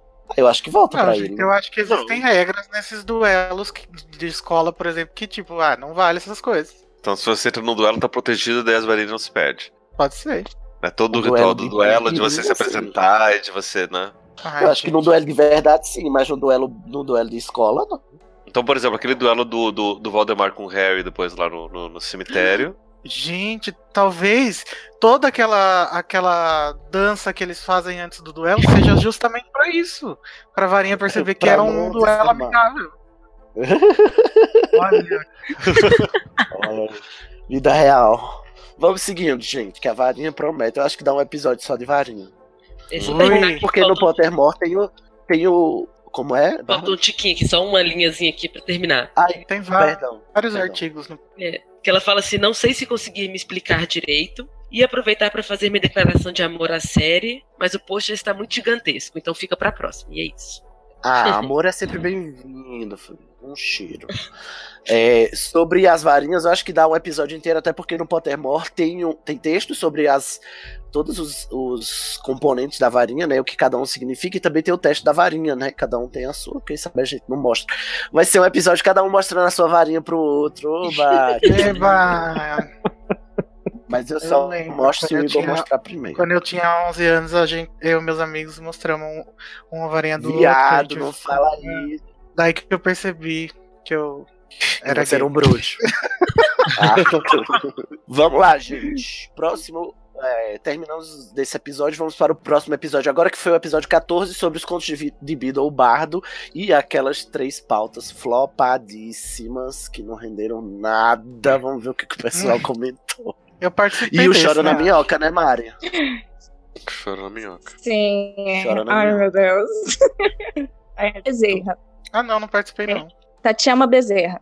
Estava pensando sobre a discussão sobre feitiços Fidélios. Talvez o Sirius estivesse pensando à frente, pois se ele fosse morto, as pessoas que frequentam a casa dos Potter poderiam contar o segredo. E J.K. não quis nos dar essa informação para usar no lado Grimald. Não tenho como defender o fato dele ter escolhido o outsider do Rabicho em detrimento do Lupin. E Hum, alguém quer comentar? eu acho que a pessoa que defende os Sirius não merece falar nem comigo, nem com o meu anjo também.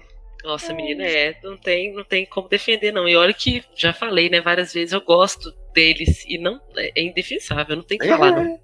Não, e essa história, Errou rude, também, e essa história rude. de, de. Porque se o Sirius morresse, quem tava no, na casa poderia dizer o segredo, mas só quem tava na casa era o. o- só quem tava escondido era o James e a Lilian, gente. Eles não iam dizer o próprio segredo, gente. Bota a mão na consciência. O, o, o, o Sirius só queria tirar o dele da reta mesmo. Pois é, ele achou, ele achou que ele ia ser firme o suficiente se, se, ameaça, se fizessem. Como é que chama, gente? É, se torturassem ele. Ele achou que não ia dar conta. É isso, né? Hum, Não tem como, pessoal, né? Não? só se- Eu acho que Ah, é, sei, Ele achou que não ia dar conta, Eu acho que ele queria Eu acho que, na verdade, ele queria ver o Rabicho se fuder mesmo, assim dizer. Ele vai ser torturado e, e- e não vai dizer que eu acho que ele é meu amigo, mas eu não sou amigo dele. Eu acho que foi isso. Só que aí o Rabicho era carne de pescoço, né? Aí falou de bom grado, não precisou ser torturado. Se ferrou, Sirius. Ai, que Ô, história lama, gente. Que tristeza. Aí ela fala, ó, alguém mais acha estranho o Lupin nunca ter procurado Harry antes de prisioneiro? Era o filho dos melhores amigos dele. nenhuma justificativa que o Dumbledore proibiu ou que olhava ele de longe, falou com ele sem se apresentar. Gosto muito do Lupin, mas ele é muito blasé. É Tanto é que, tanto é que a primeira coisa que o Sirius fez depois de fugir foi procurar o Harry. É verdade. Uma das primeiras. Pois é, Olha não é? Então, O aí a gente tá descobrindo a face, a faceta uma cebosa do Lupin agora, né, gente? Não, senhor, eu vou defender até a morte o Lupin. É o único maroto que eu defendo. O Lupin, gente, ele era todo descontrolado antes. Ele só foi, ele só foi pra Hogwarts, voltou à sociedade, porque o Snape conseguiu fazer aquela poção lá. Ou seja, o Eu cara que que ele- fazia bullying ajudou ele. Porque o Dumbledore pediu. Amando Dumbledore. Mas é o what, what goes around comes around, né, meu filho? Enfim, o Lupin é o único maroto que, que vale a pena. Eu acho que ele era super desconstruído. Ele ficava passando as, as pautas LGBT negra pros marotos lá no Três Vassouras. e, os, e os marotos falavam: foda-se, Lupin. Não, velho. não vem militar aqui, não. Não, a É. gente queria, a gente queria, queria, mas é, provavelmente não. Não é possível. O Lupin Deve era complacente, era omisso. Isso. Acho que ele era mais. Ele era mais submisso. Mas daí a gente Acho faz que causa da Ele, é ele dele. se sente muito, sei lá, ele se sente muito alheio à sociedade assim, por, por ser lobisomem. Sim, ele é Eu um acho que- pária, né? Então Então, ele acho sempre que- foi meio assim. Ele não tinha nem confiança o bastante pra peitar ninguém, eu acho. Por causa da condição dele, Uhum. né? Tem mais, Mari? Tem. PS. Quando saiu esse EPEP sobre Cavaleiros do Zodíaco? É antigo? Ah, não, menino. O, ep- o episódio de Cavaleiros do Zodíaco do Epau e Pedra saiu segunda-feira, dia 21. Então procura aí o que você acha. Dia 21 de maio. Tá lá o episódio. Eu tô de host. E o Bruno tá lá também, né, Bruno? Isso aí, tamo lá. Olha aí, que coincidência. Vai lá ouvir que tá show, gente. A gente falou dos, dos looks bafônicos das drag de Cavaleiros do Zodíaco. Ficou mara. Próximo episódio. Próximo comentário. Vamos lá. Comentário da Valkyria Martins.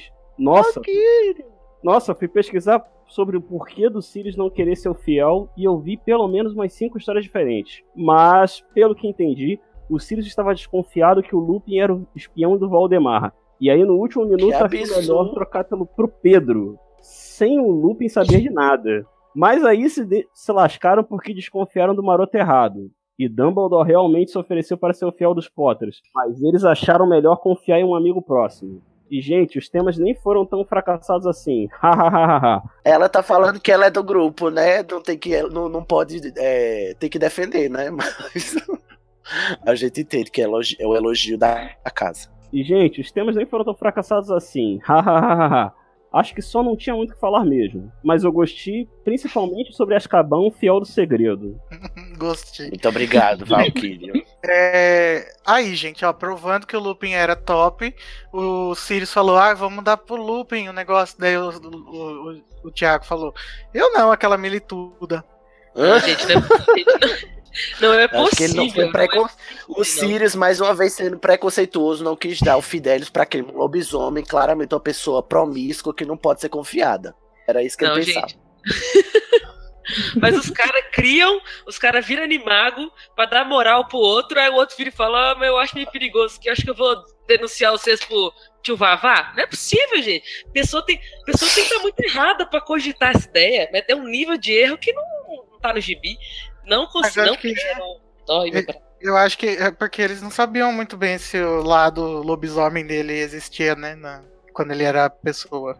Ah, Ai, podia ser não crianças, treva ali, né, né? gente? É homofobia, né, gente? Aidesfobia. Como tem alguma coisa isso? É isso, não sei.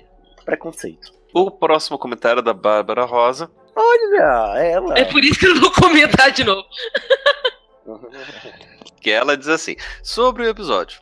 Achei que vocês arrasaram no aprofundamento da discussão. Já que o livro é pequeno e o Dumb já mastiga ele muito no final. Eu adorei esse livro quando saiu por motivos de mais coisas de Harry Potter. Nutro um sentimento completamente oposto sobre criança amaldiçoada. E que complementa de forma bem massa a história.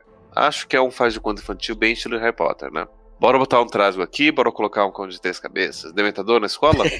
Mole pra nós. Mas achei que passam coisas fofas até para nós que terminamos mais velhos dos livros. Dá um bom acréscimo e essa coisa de herói de Harry Potter de superação, força exterior, confiança. Meu conto preferido também é o dos Três Irmãos. E quando li, escolhi a, varinha das varinhas na ilusão de ter muito poder para fazer algo muito massa, mas hoje ficaria com capa mesmo. Porque concluímos com o fim do livro que essa parada de poder excessivo é treta cabulosa. Porém, o É. que me deixou mais what foi descobrir que pelo menos a capa estava embrenhada nos livros. Eu ficava em todos os livros Uhum. pensando, isso aí é uma coisa comum ou não?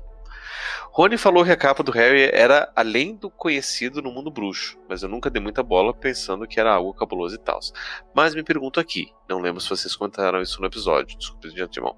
Será que JK tinha pensado minimamente na capa com essa importância ou não? Claramente vemos que a pedra e a varinha das varinhas nunca foram citadas para nada. E fica um, um passanel bizarro naquele de tá com Dumbledore, com Snape, com Draco, passa para o Harry. Será que? Mas será que a capa já estava nos planos dela? De ser algo passado para, para o final? Pensado para o final? Não. Que você tem alguma informação privilegiada que a gente não tem, Igor? Não, mas eu acho que não. Acho que ela só inventou isso aí pro final mesmo. Até porque isso não é muito importante pra história principal, né? Também acho que Ah, não. Até porque É é meio importante pro, pro sétimo só. É, até que- porque tem um momento que o, que o Dumbledore empresta a capa pro, uma capa pro, pro Olho Tonto e. É que a gente descobre que tem outras capas da invisibilidade no mundo bruxo, né? No Uhum. quarto livro. É, daí parece que essa capa ela é mais diferentosa, mas. É top, top do top, topíssimo, top aware. É, Mas e aí, gente? Vocês acham que realmente os- o, o conto dos três irmãos é uma realidade? Vocês Eu viram acho. isso no episódio? Eu acho que é uma conto de fada construído pela J.K. pra ilustrar um outro mundo de ficção e que não é realidade. Mas enfim, não, agora falando sério. Considerando. co- Não, assim, porque assim, tem, tem, tem a teoria de que diz que o conto, na verdade, existiram esses três irmãos que de fato encontraram a morte e a morte deu essas três relíquias.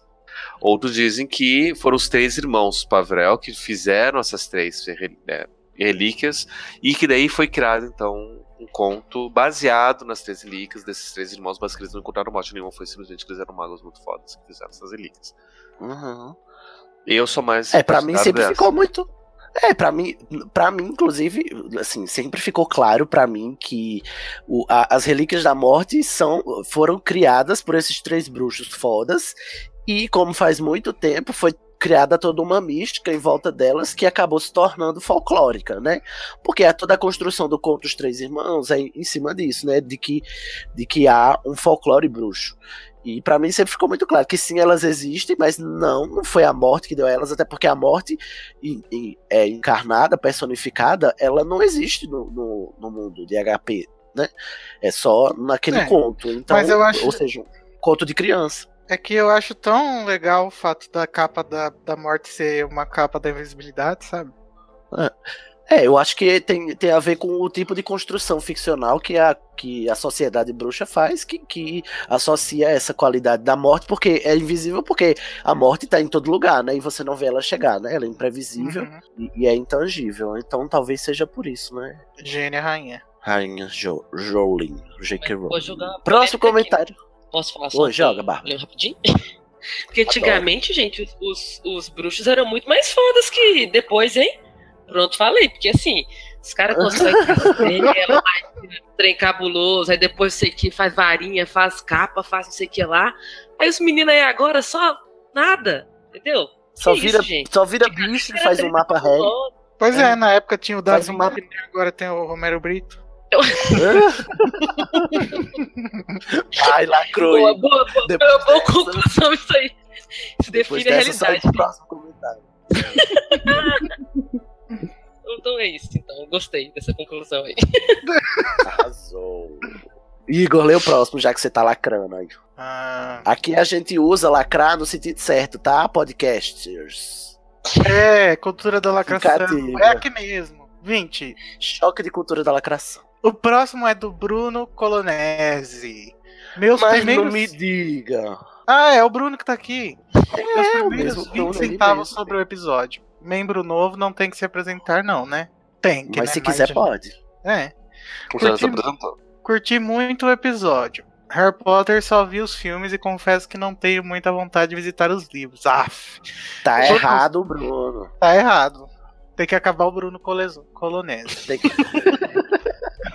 Quanto aos contos, gostei do conto do Coração Peludo. Que nome bizarro. E o último dos três irmãos.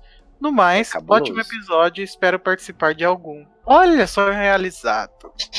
Meu Deus, porque assim aqui não é pai padra filosofal, gente. Você deseja, acontece. Bruno, o que é que você tem em sua defesa a dizer sobre não querer ler os livros? Ah, cara, olha, eu acho que assim, a pistolagem do Thiago sobre os livros foi um Ah. fator determinante, cara. Olha, o Thiago É fazendo. que, é que no caso do Thiago, eu não tinha nem visto os filmes, então foi uma coisa contra o universo como um todo.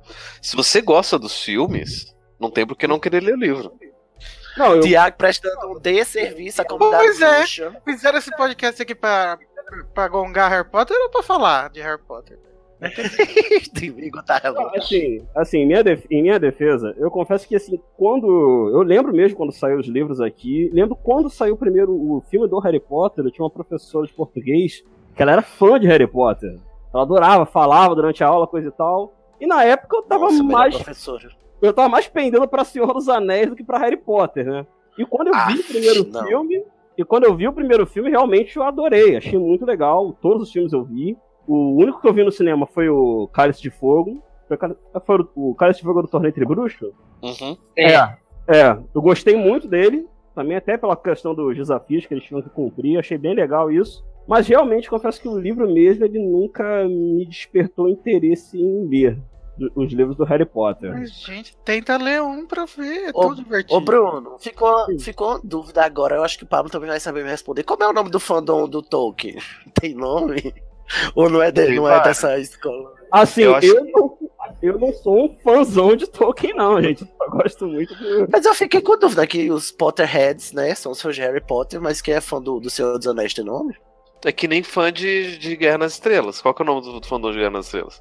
Ah, essa, essa geração X não, não dava importância pra nomear as suas próprias eu culturas. sou- Desculpa, eu sou um cara totalmente avesso a fandom, cara. Ó, gente, eu, eu gosto muito de Senhor dos Anéis e acho que não tem, não. Não tem não. Não tem, não tem. Fica a dúvida aí, se você sabe, os aneletes, sei lá, os anelares. Fala pra nós. Legendaristas. É legendário, né? Que, que chamam a obra toda. Mas assim, vocês podem gostar mais de um fandom, né? Não é proibido você gostar de mais de um fandom, mas. Cara, gente, assim, Olha. Direta pro Sidney, eu achei. Eu li Não, eu gosto de mais de um, eu só não gosto do Senhor dos Anéis. é desse de que eu não nas gosto. Estrelas, Jornada nas Estrelas pode. Gostar de Harry Potter e Senhor dos Anéis ao mesmo tempo pode. É, pô. O que não pode é crepúsculo, né? Tá.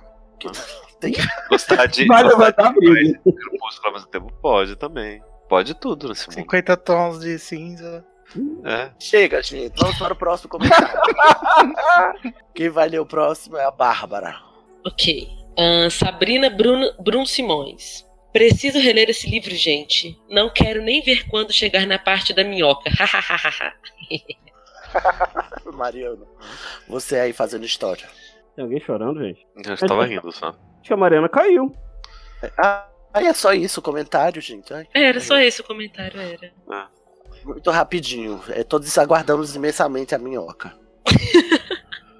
Então, gente, vamos agora acabar os, os comentários desse episódio. Vamos pro comentário dos, pros comentários do pró- próximo episódio, que foi o episódio 15, né? O último episódio. Sobre os filmes, né? O Harry Potter e as Relíquias da Morte, os filmes 7 e 8. Era a Mariana que ia ler, então agora a gente pula para o Bruno. Mariana caiu, gente. Se ela conseguir voltar até o final do programa, ela volta ali. Beleza, vamos lá. Comentário da Ana Mendonça. Esse podcast melhora meu humor e acaba com minha produtividade. Só isso. Melhor comentário. Todo podcast faz isso comigo. Todo que eu ouço, né? Hum. Acho que o Nerdcast faria eu ficar triste. Ah, faz isso não. N- Não, não se torture dessa maneira. Pode comentar isso aqui, gente. Os, o fandom. Corta, corta. TW ofensas à família Jovem Nerd. Dá um TW. Jovem Nerd. Melhor comentário, Ana Mendonça. Um beijo, sua linda. Eu, olha, eu adoro quando alguém diz que eu acabei com a produtividade dela. Eu acho, eu me realizo. Nasci pra isso. Tem, tem que acabar a produtividade. Vai lá, Pablo, próximo comentário. Dani- o comentário do Daniel Honório. Gente, pergunta. Fui reassistir a cena da batida da Backshot e percebi que a cobra desarma o Harry. Ela ataca e a varinha dele cai no Ah, chão. esse comentário é maravilhoso. Não lembro se é exatamente assim no livro. Daí fiquei pensando, isso não influencia no plot da varinha das varinhas? Pode ser só a dodeira da minha cabeça, na verdade não importa tanto. Ah, ah. Mas já que estamos aqui, A lealdade da varinha deveria ter mudado ali. Tem a desculpa de que é uma cobra e não tem como a varinha ser leal ao animal, mas ela também é uma Horcrux, tem a alma cebosa, cebosa do tio Vold. E aí? Mas nisso o Harry também é Horcrux do, do tio do, do, do Valdemar, e Sim. daí? Eu vivi Não, pra gente, ver mas esse momento em que a varinha do Harry, a varinha das varinhas pertence a Nagini. Vocês não estão percebendo isso. Ela é a verdadeira dona das varinhas. Na de verdade, quem é verdadeiro toda. dono é. Deveria então ser o, o, o Neville, porque ele desarmou a Nagini no final.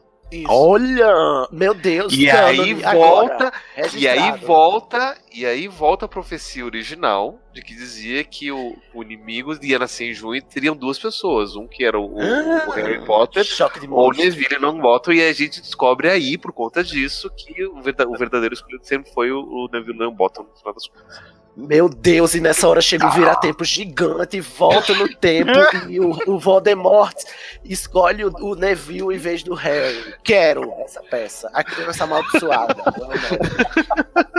Criança escolhida. Bum! A criança escolhida. Muito bem. Olha, maravilhoso. Tá vendo o que você fez, Daniel? Muito obrigado por esse comentário necessário. Gente, mas se os animais que têm mão não podem, a Nagini menos ainda, né? Tadinho da Nagini. É, e Próximo Neville- episódio. Ai, desculpa.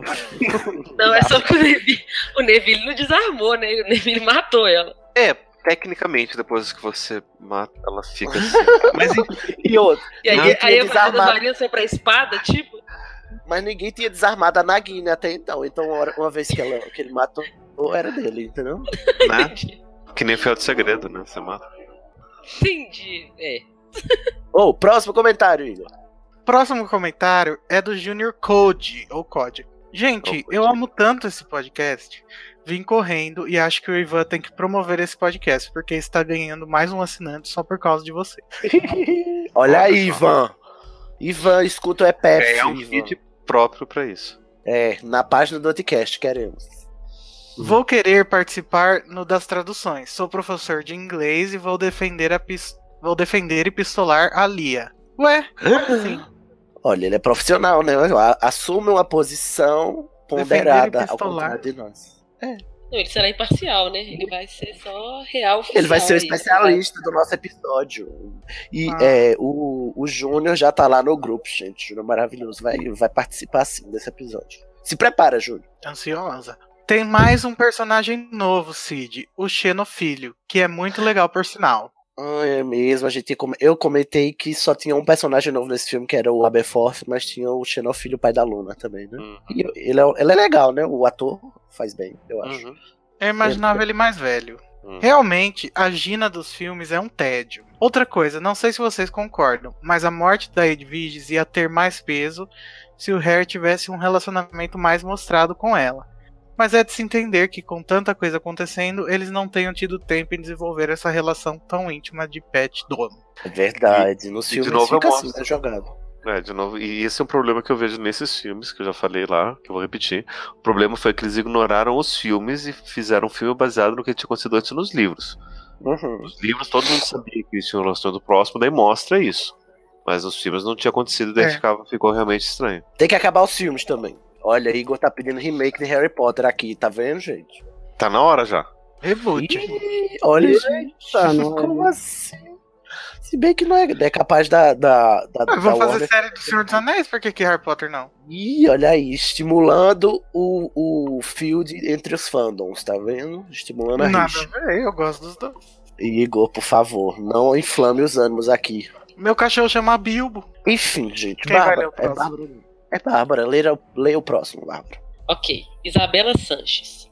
Eu amo muito É Pau e Pedra Filosofal e vou defendê-los. Obrigado, Bárbara. Sidney, você. Obrigado, você é Isabela. engraçado. pois é. Você é engraçadíssimo e fico chocado com o extenso vocabulário de memes.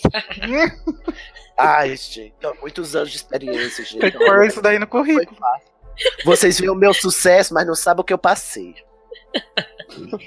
Cada vez que tem notificação de um episódio novo, chega, man... chega manteiga a derreter. Adoro esse meme, gente. Chega a manteiga derrete, eu fico como? Adoro. Senti falta da pistolagem do casal mais forçado pra mim, Luna e Neville. Ai, Apenas gente, como é que a para. gente esqueceu isso, gente? Mas eles aparecem no filme? No filme é o que aparece. Aparece, não, eu sei que no eles livro. não são um casal no, no livro, não. No livro é, é separado. É, É. outra coisa. Luna casa com No final de herbologia e Neville canta casa com o professor. É. Inclusive, Não, a Luna, é casa casado com. o com o neto neto do Luna Scamander. É, Ah, ele é foi mais mesmo. zoologista. Aham, Luna, você tá achando o quê, Luna? Se bem que Luna não era E nem pra estar Neville? casada, né? Que a gente já descobriu que Luna é assexual e gender fluid. E o Neville, ele casa com a Ana Abbott, que é dona do Caldeirão Furado. Gente, É, a Ana, a Ana claramente não foi boa na- nos, nos nomes, né? E nem nos names. Por quê? Porque a dona do caldeirão furado. Mas a herdeira, não é que escolheu? A ela é herdeira. E o, o Tom Aham. é Tom Abbott. Hum, boa pergunta. Mas ele não é só um funcionário? Ah, não sei. Ele fica a questão. Vamos fazer um episódio sobre o Caldeirão Furado.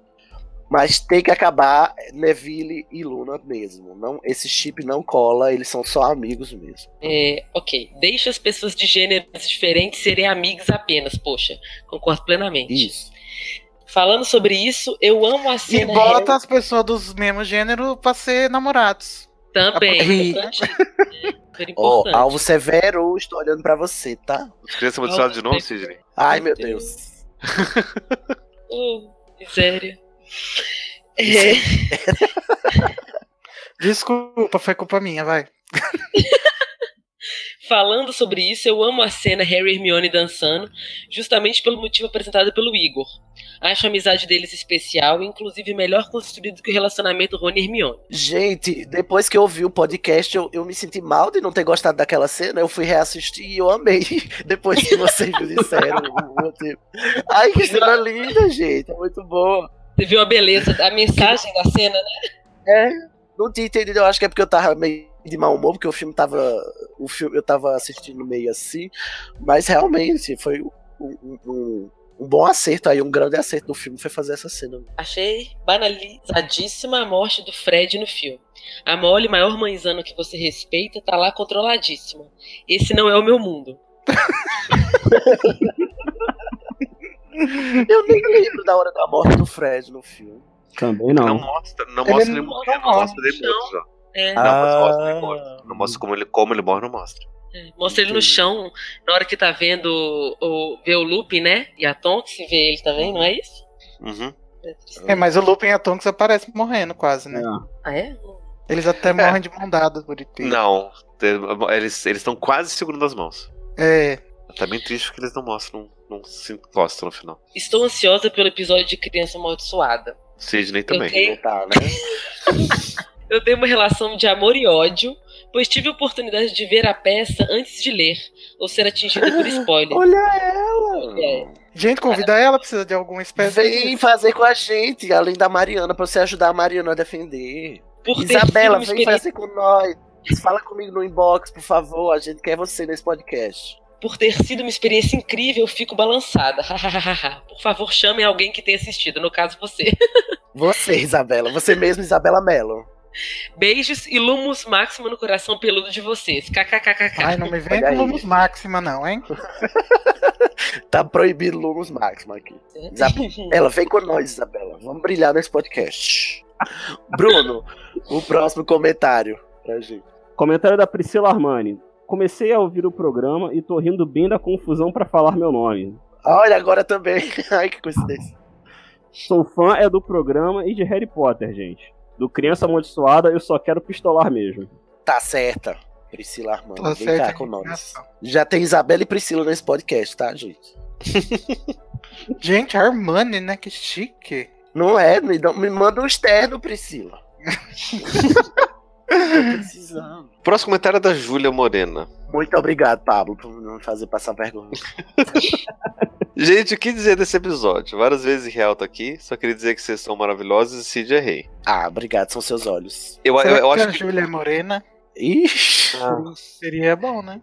Aí, Igor, você falou isso na hora que ela me elogiou, só pra gongar o meu elogio e, e fi- ficar Ai, apagado. na- desculpa, vai, faz de... Corta. Não, deixa assim. Eu acho que o Cid escolhe esses comentários só porque ele que tá montando a pauta. Gente, que absurdo! Acusações aqui na minha frente. Um E se a Júlia for loira? Aí faz? ela é uma. Uma. Como é? Uma farsante. Ou ela é. pode ser que nem a Tonks, que ela coloca o cabelo da cor que ela quiser, quando ela quiser. Sim, Júlia. Ai, amo. é Ou como qualquer mulher do mundo, né? Qualquer pessoa, né? Ai, é, desculpa. Vamos lá, Igor. Próximo comentário. O próximo é outro da Valkyria Martins. Ela Val- falou que. Eu não tô sabendo ler. Gente, eu acho esse nome maravilhoso. Valkyria, Valkyria. é arrasante. Nome de. Ela ama- falou. de- É nome de quê? De Valkyria, né? É, Valkyria, Valkyria é personagem. Eu ia dizer nome de, de Amazona, não, mas são as Valkyrias, que são as, as mulheres lá do, do. Como é que chama o lugar lá do. do Ah, Valhalla. Reino Nórdico? Valhalla. Valhalla.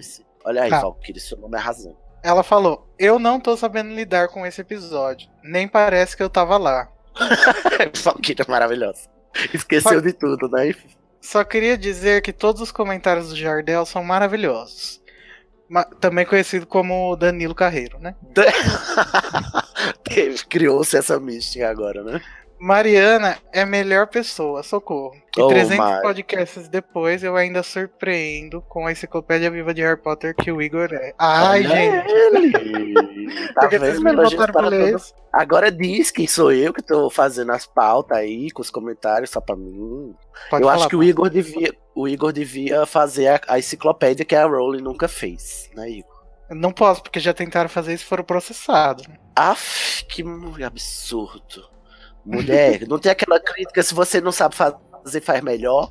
Mas eu acho que não foi ela, acho que foi a editora. Tem que Sim, acabar foi a essa Warner, editora. na verdade. Mas a, a, a Rowling foi testemunhar, ela tem. Gente, aí tem um caso enorme, é super legal ler o, a, a datilografia lá.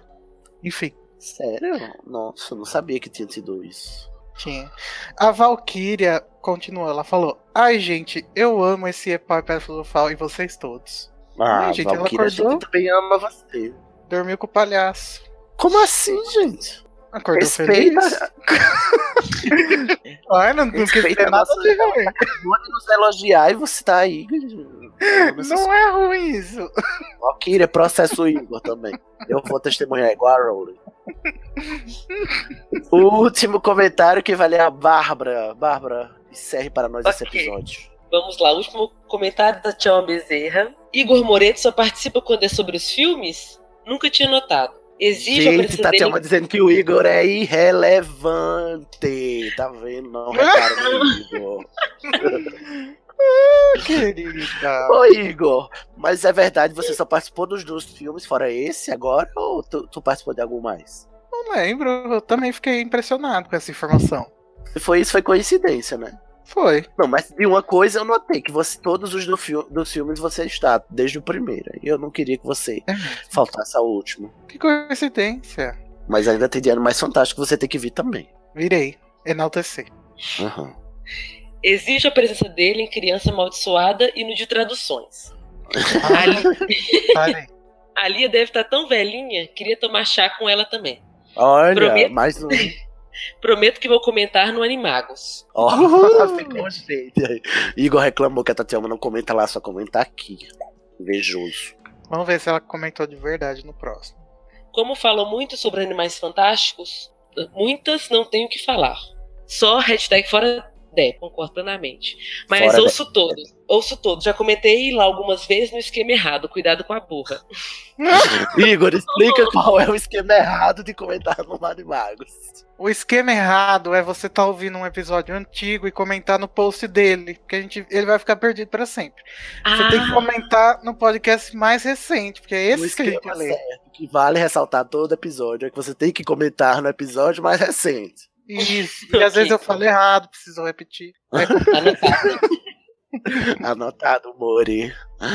Gente, vocês têm mais algo a acrescentar nesse episódio maravilhoso dos nossos ouvintes e participantes e, e bruxos? Para quem Eu tava achando que ia ter quatro horas, né? Foi rapidinho. Olha, Tá rápido. foi, foi excelente. Só tem que comentar que esse episódio vai se chamar Berradores e por isso que o Cid não tá sem voz. Ih, será que isso é uma mensagem subliminar, gente? Olha, o universo me trollando. Não vou ter como berrar. Conta assim porque já eu demais. Estou totalmente desgostosa. Gente, eu sabia a- o roteiro inteiro de Câmara Secreta decorado por causa do filme, dublado, né, no caso. E é nesse clima de totalmente desgosto que a gente termina mais um episódio do É Pau é Pedra Filosofal. Igor, você quer fazer jabá? Ai, o cachorro tá latindo, talvez não.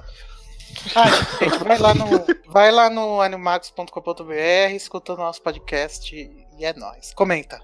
Comenta no esquema certo. Pablo, e você quer fazer jabá? Mitografias.com.br, tô lá no Papo Lendário, Papo Cético, Horrores Todos Urbanos. os papos. E a gente falou um monte de Senhor dos Anéis aqui, eles estão fazendo também uns episódios sobre o Isso, Legendário. tem um, tem um, um podcast novo chamado Religare, que é sobre literatura, que eles estão comentando os livros que não são do Senhor dos Anéis, do Tolkien. Então tá bem interessante lá. Os aneletes estão lá, então. Isso.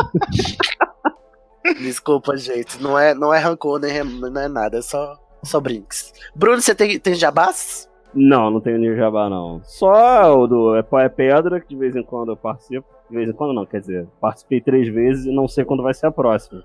Eu acho que três vezes já configura de vez em quando, já, Bruno. É, É só você tá empenhado em participar do próximo. Inclusive, o último, é, como a gente mencionou, foi o de Cavaleiro de Zodíaco, se você, você gosta.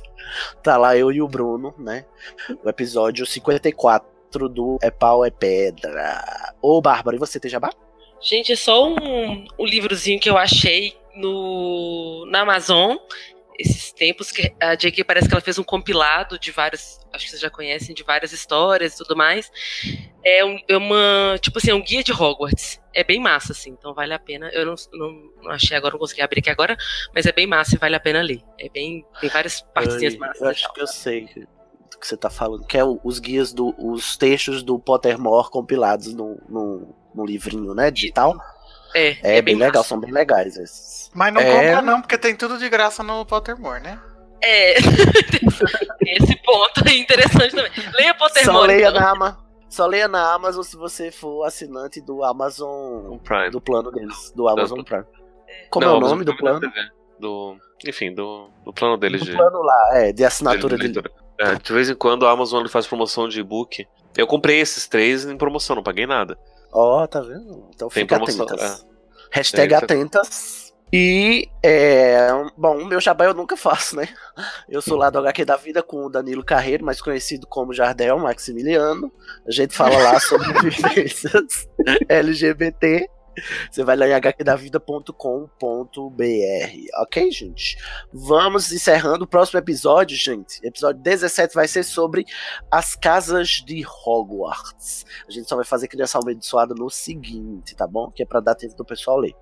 Então, fiquem atentos que a gente vai falar sobre, toda, sobre todas as características das casas de Hogwarts, as quatro casas, e quem sabe fazer aquele horóscopo, né? Que o, o Érico é, mencionou no episódio aí. Vamos, vamos ver qual é o seu signo da- de Hogwarts. Você quiser comentar pra gente ler num próximo episódio de Berradores, você acessa o nosso grupo. O nosso grupo é aberto para todos os ouvintes, né? É livre. Você é, procura por É Pau é Pedra Filosofal no Facebook ou digita facebook.com barra grupos barra EPEPF, ok? Tá aberto para todo mundo, mas se você quiser participar gravando, você pode ser patrão do Anticast, entrar para Cracóvia e gravar aqui com a gente. Vai lá em anticast.com barra seja patrão e entra pra Cracóvia para você participar É é Pedra Filosofal também.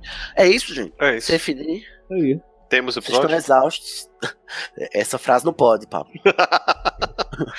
Elas não patentearam, então.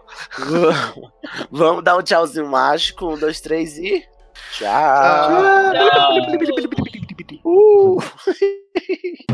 Este podcast foi editado por É pau, é pedra.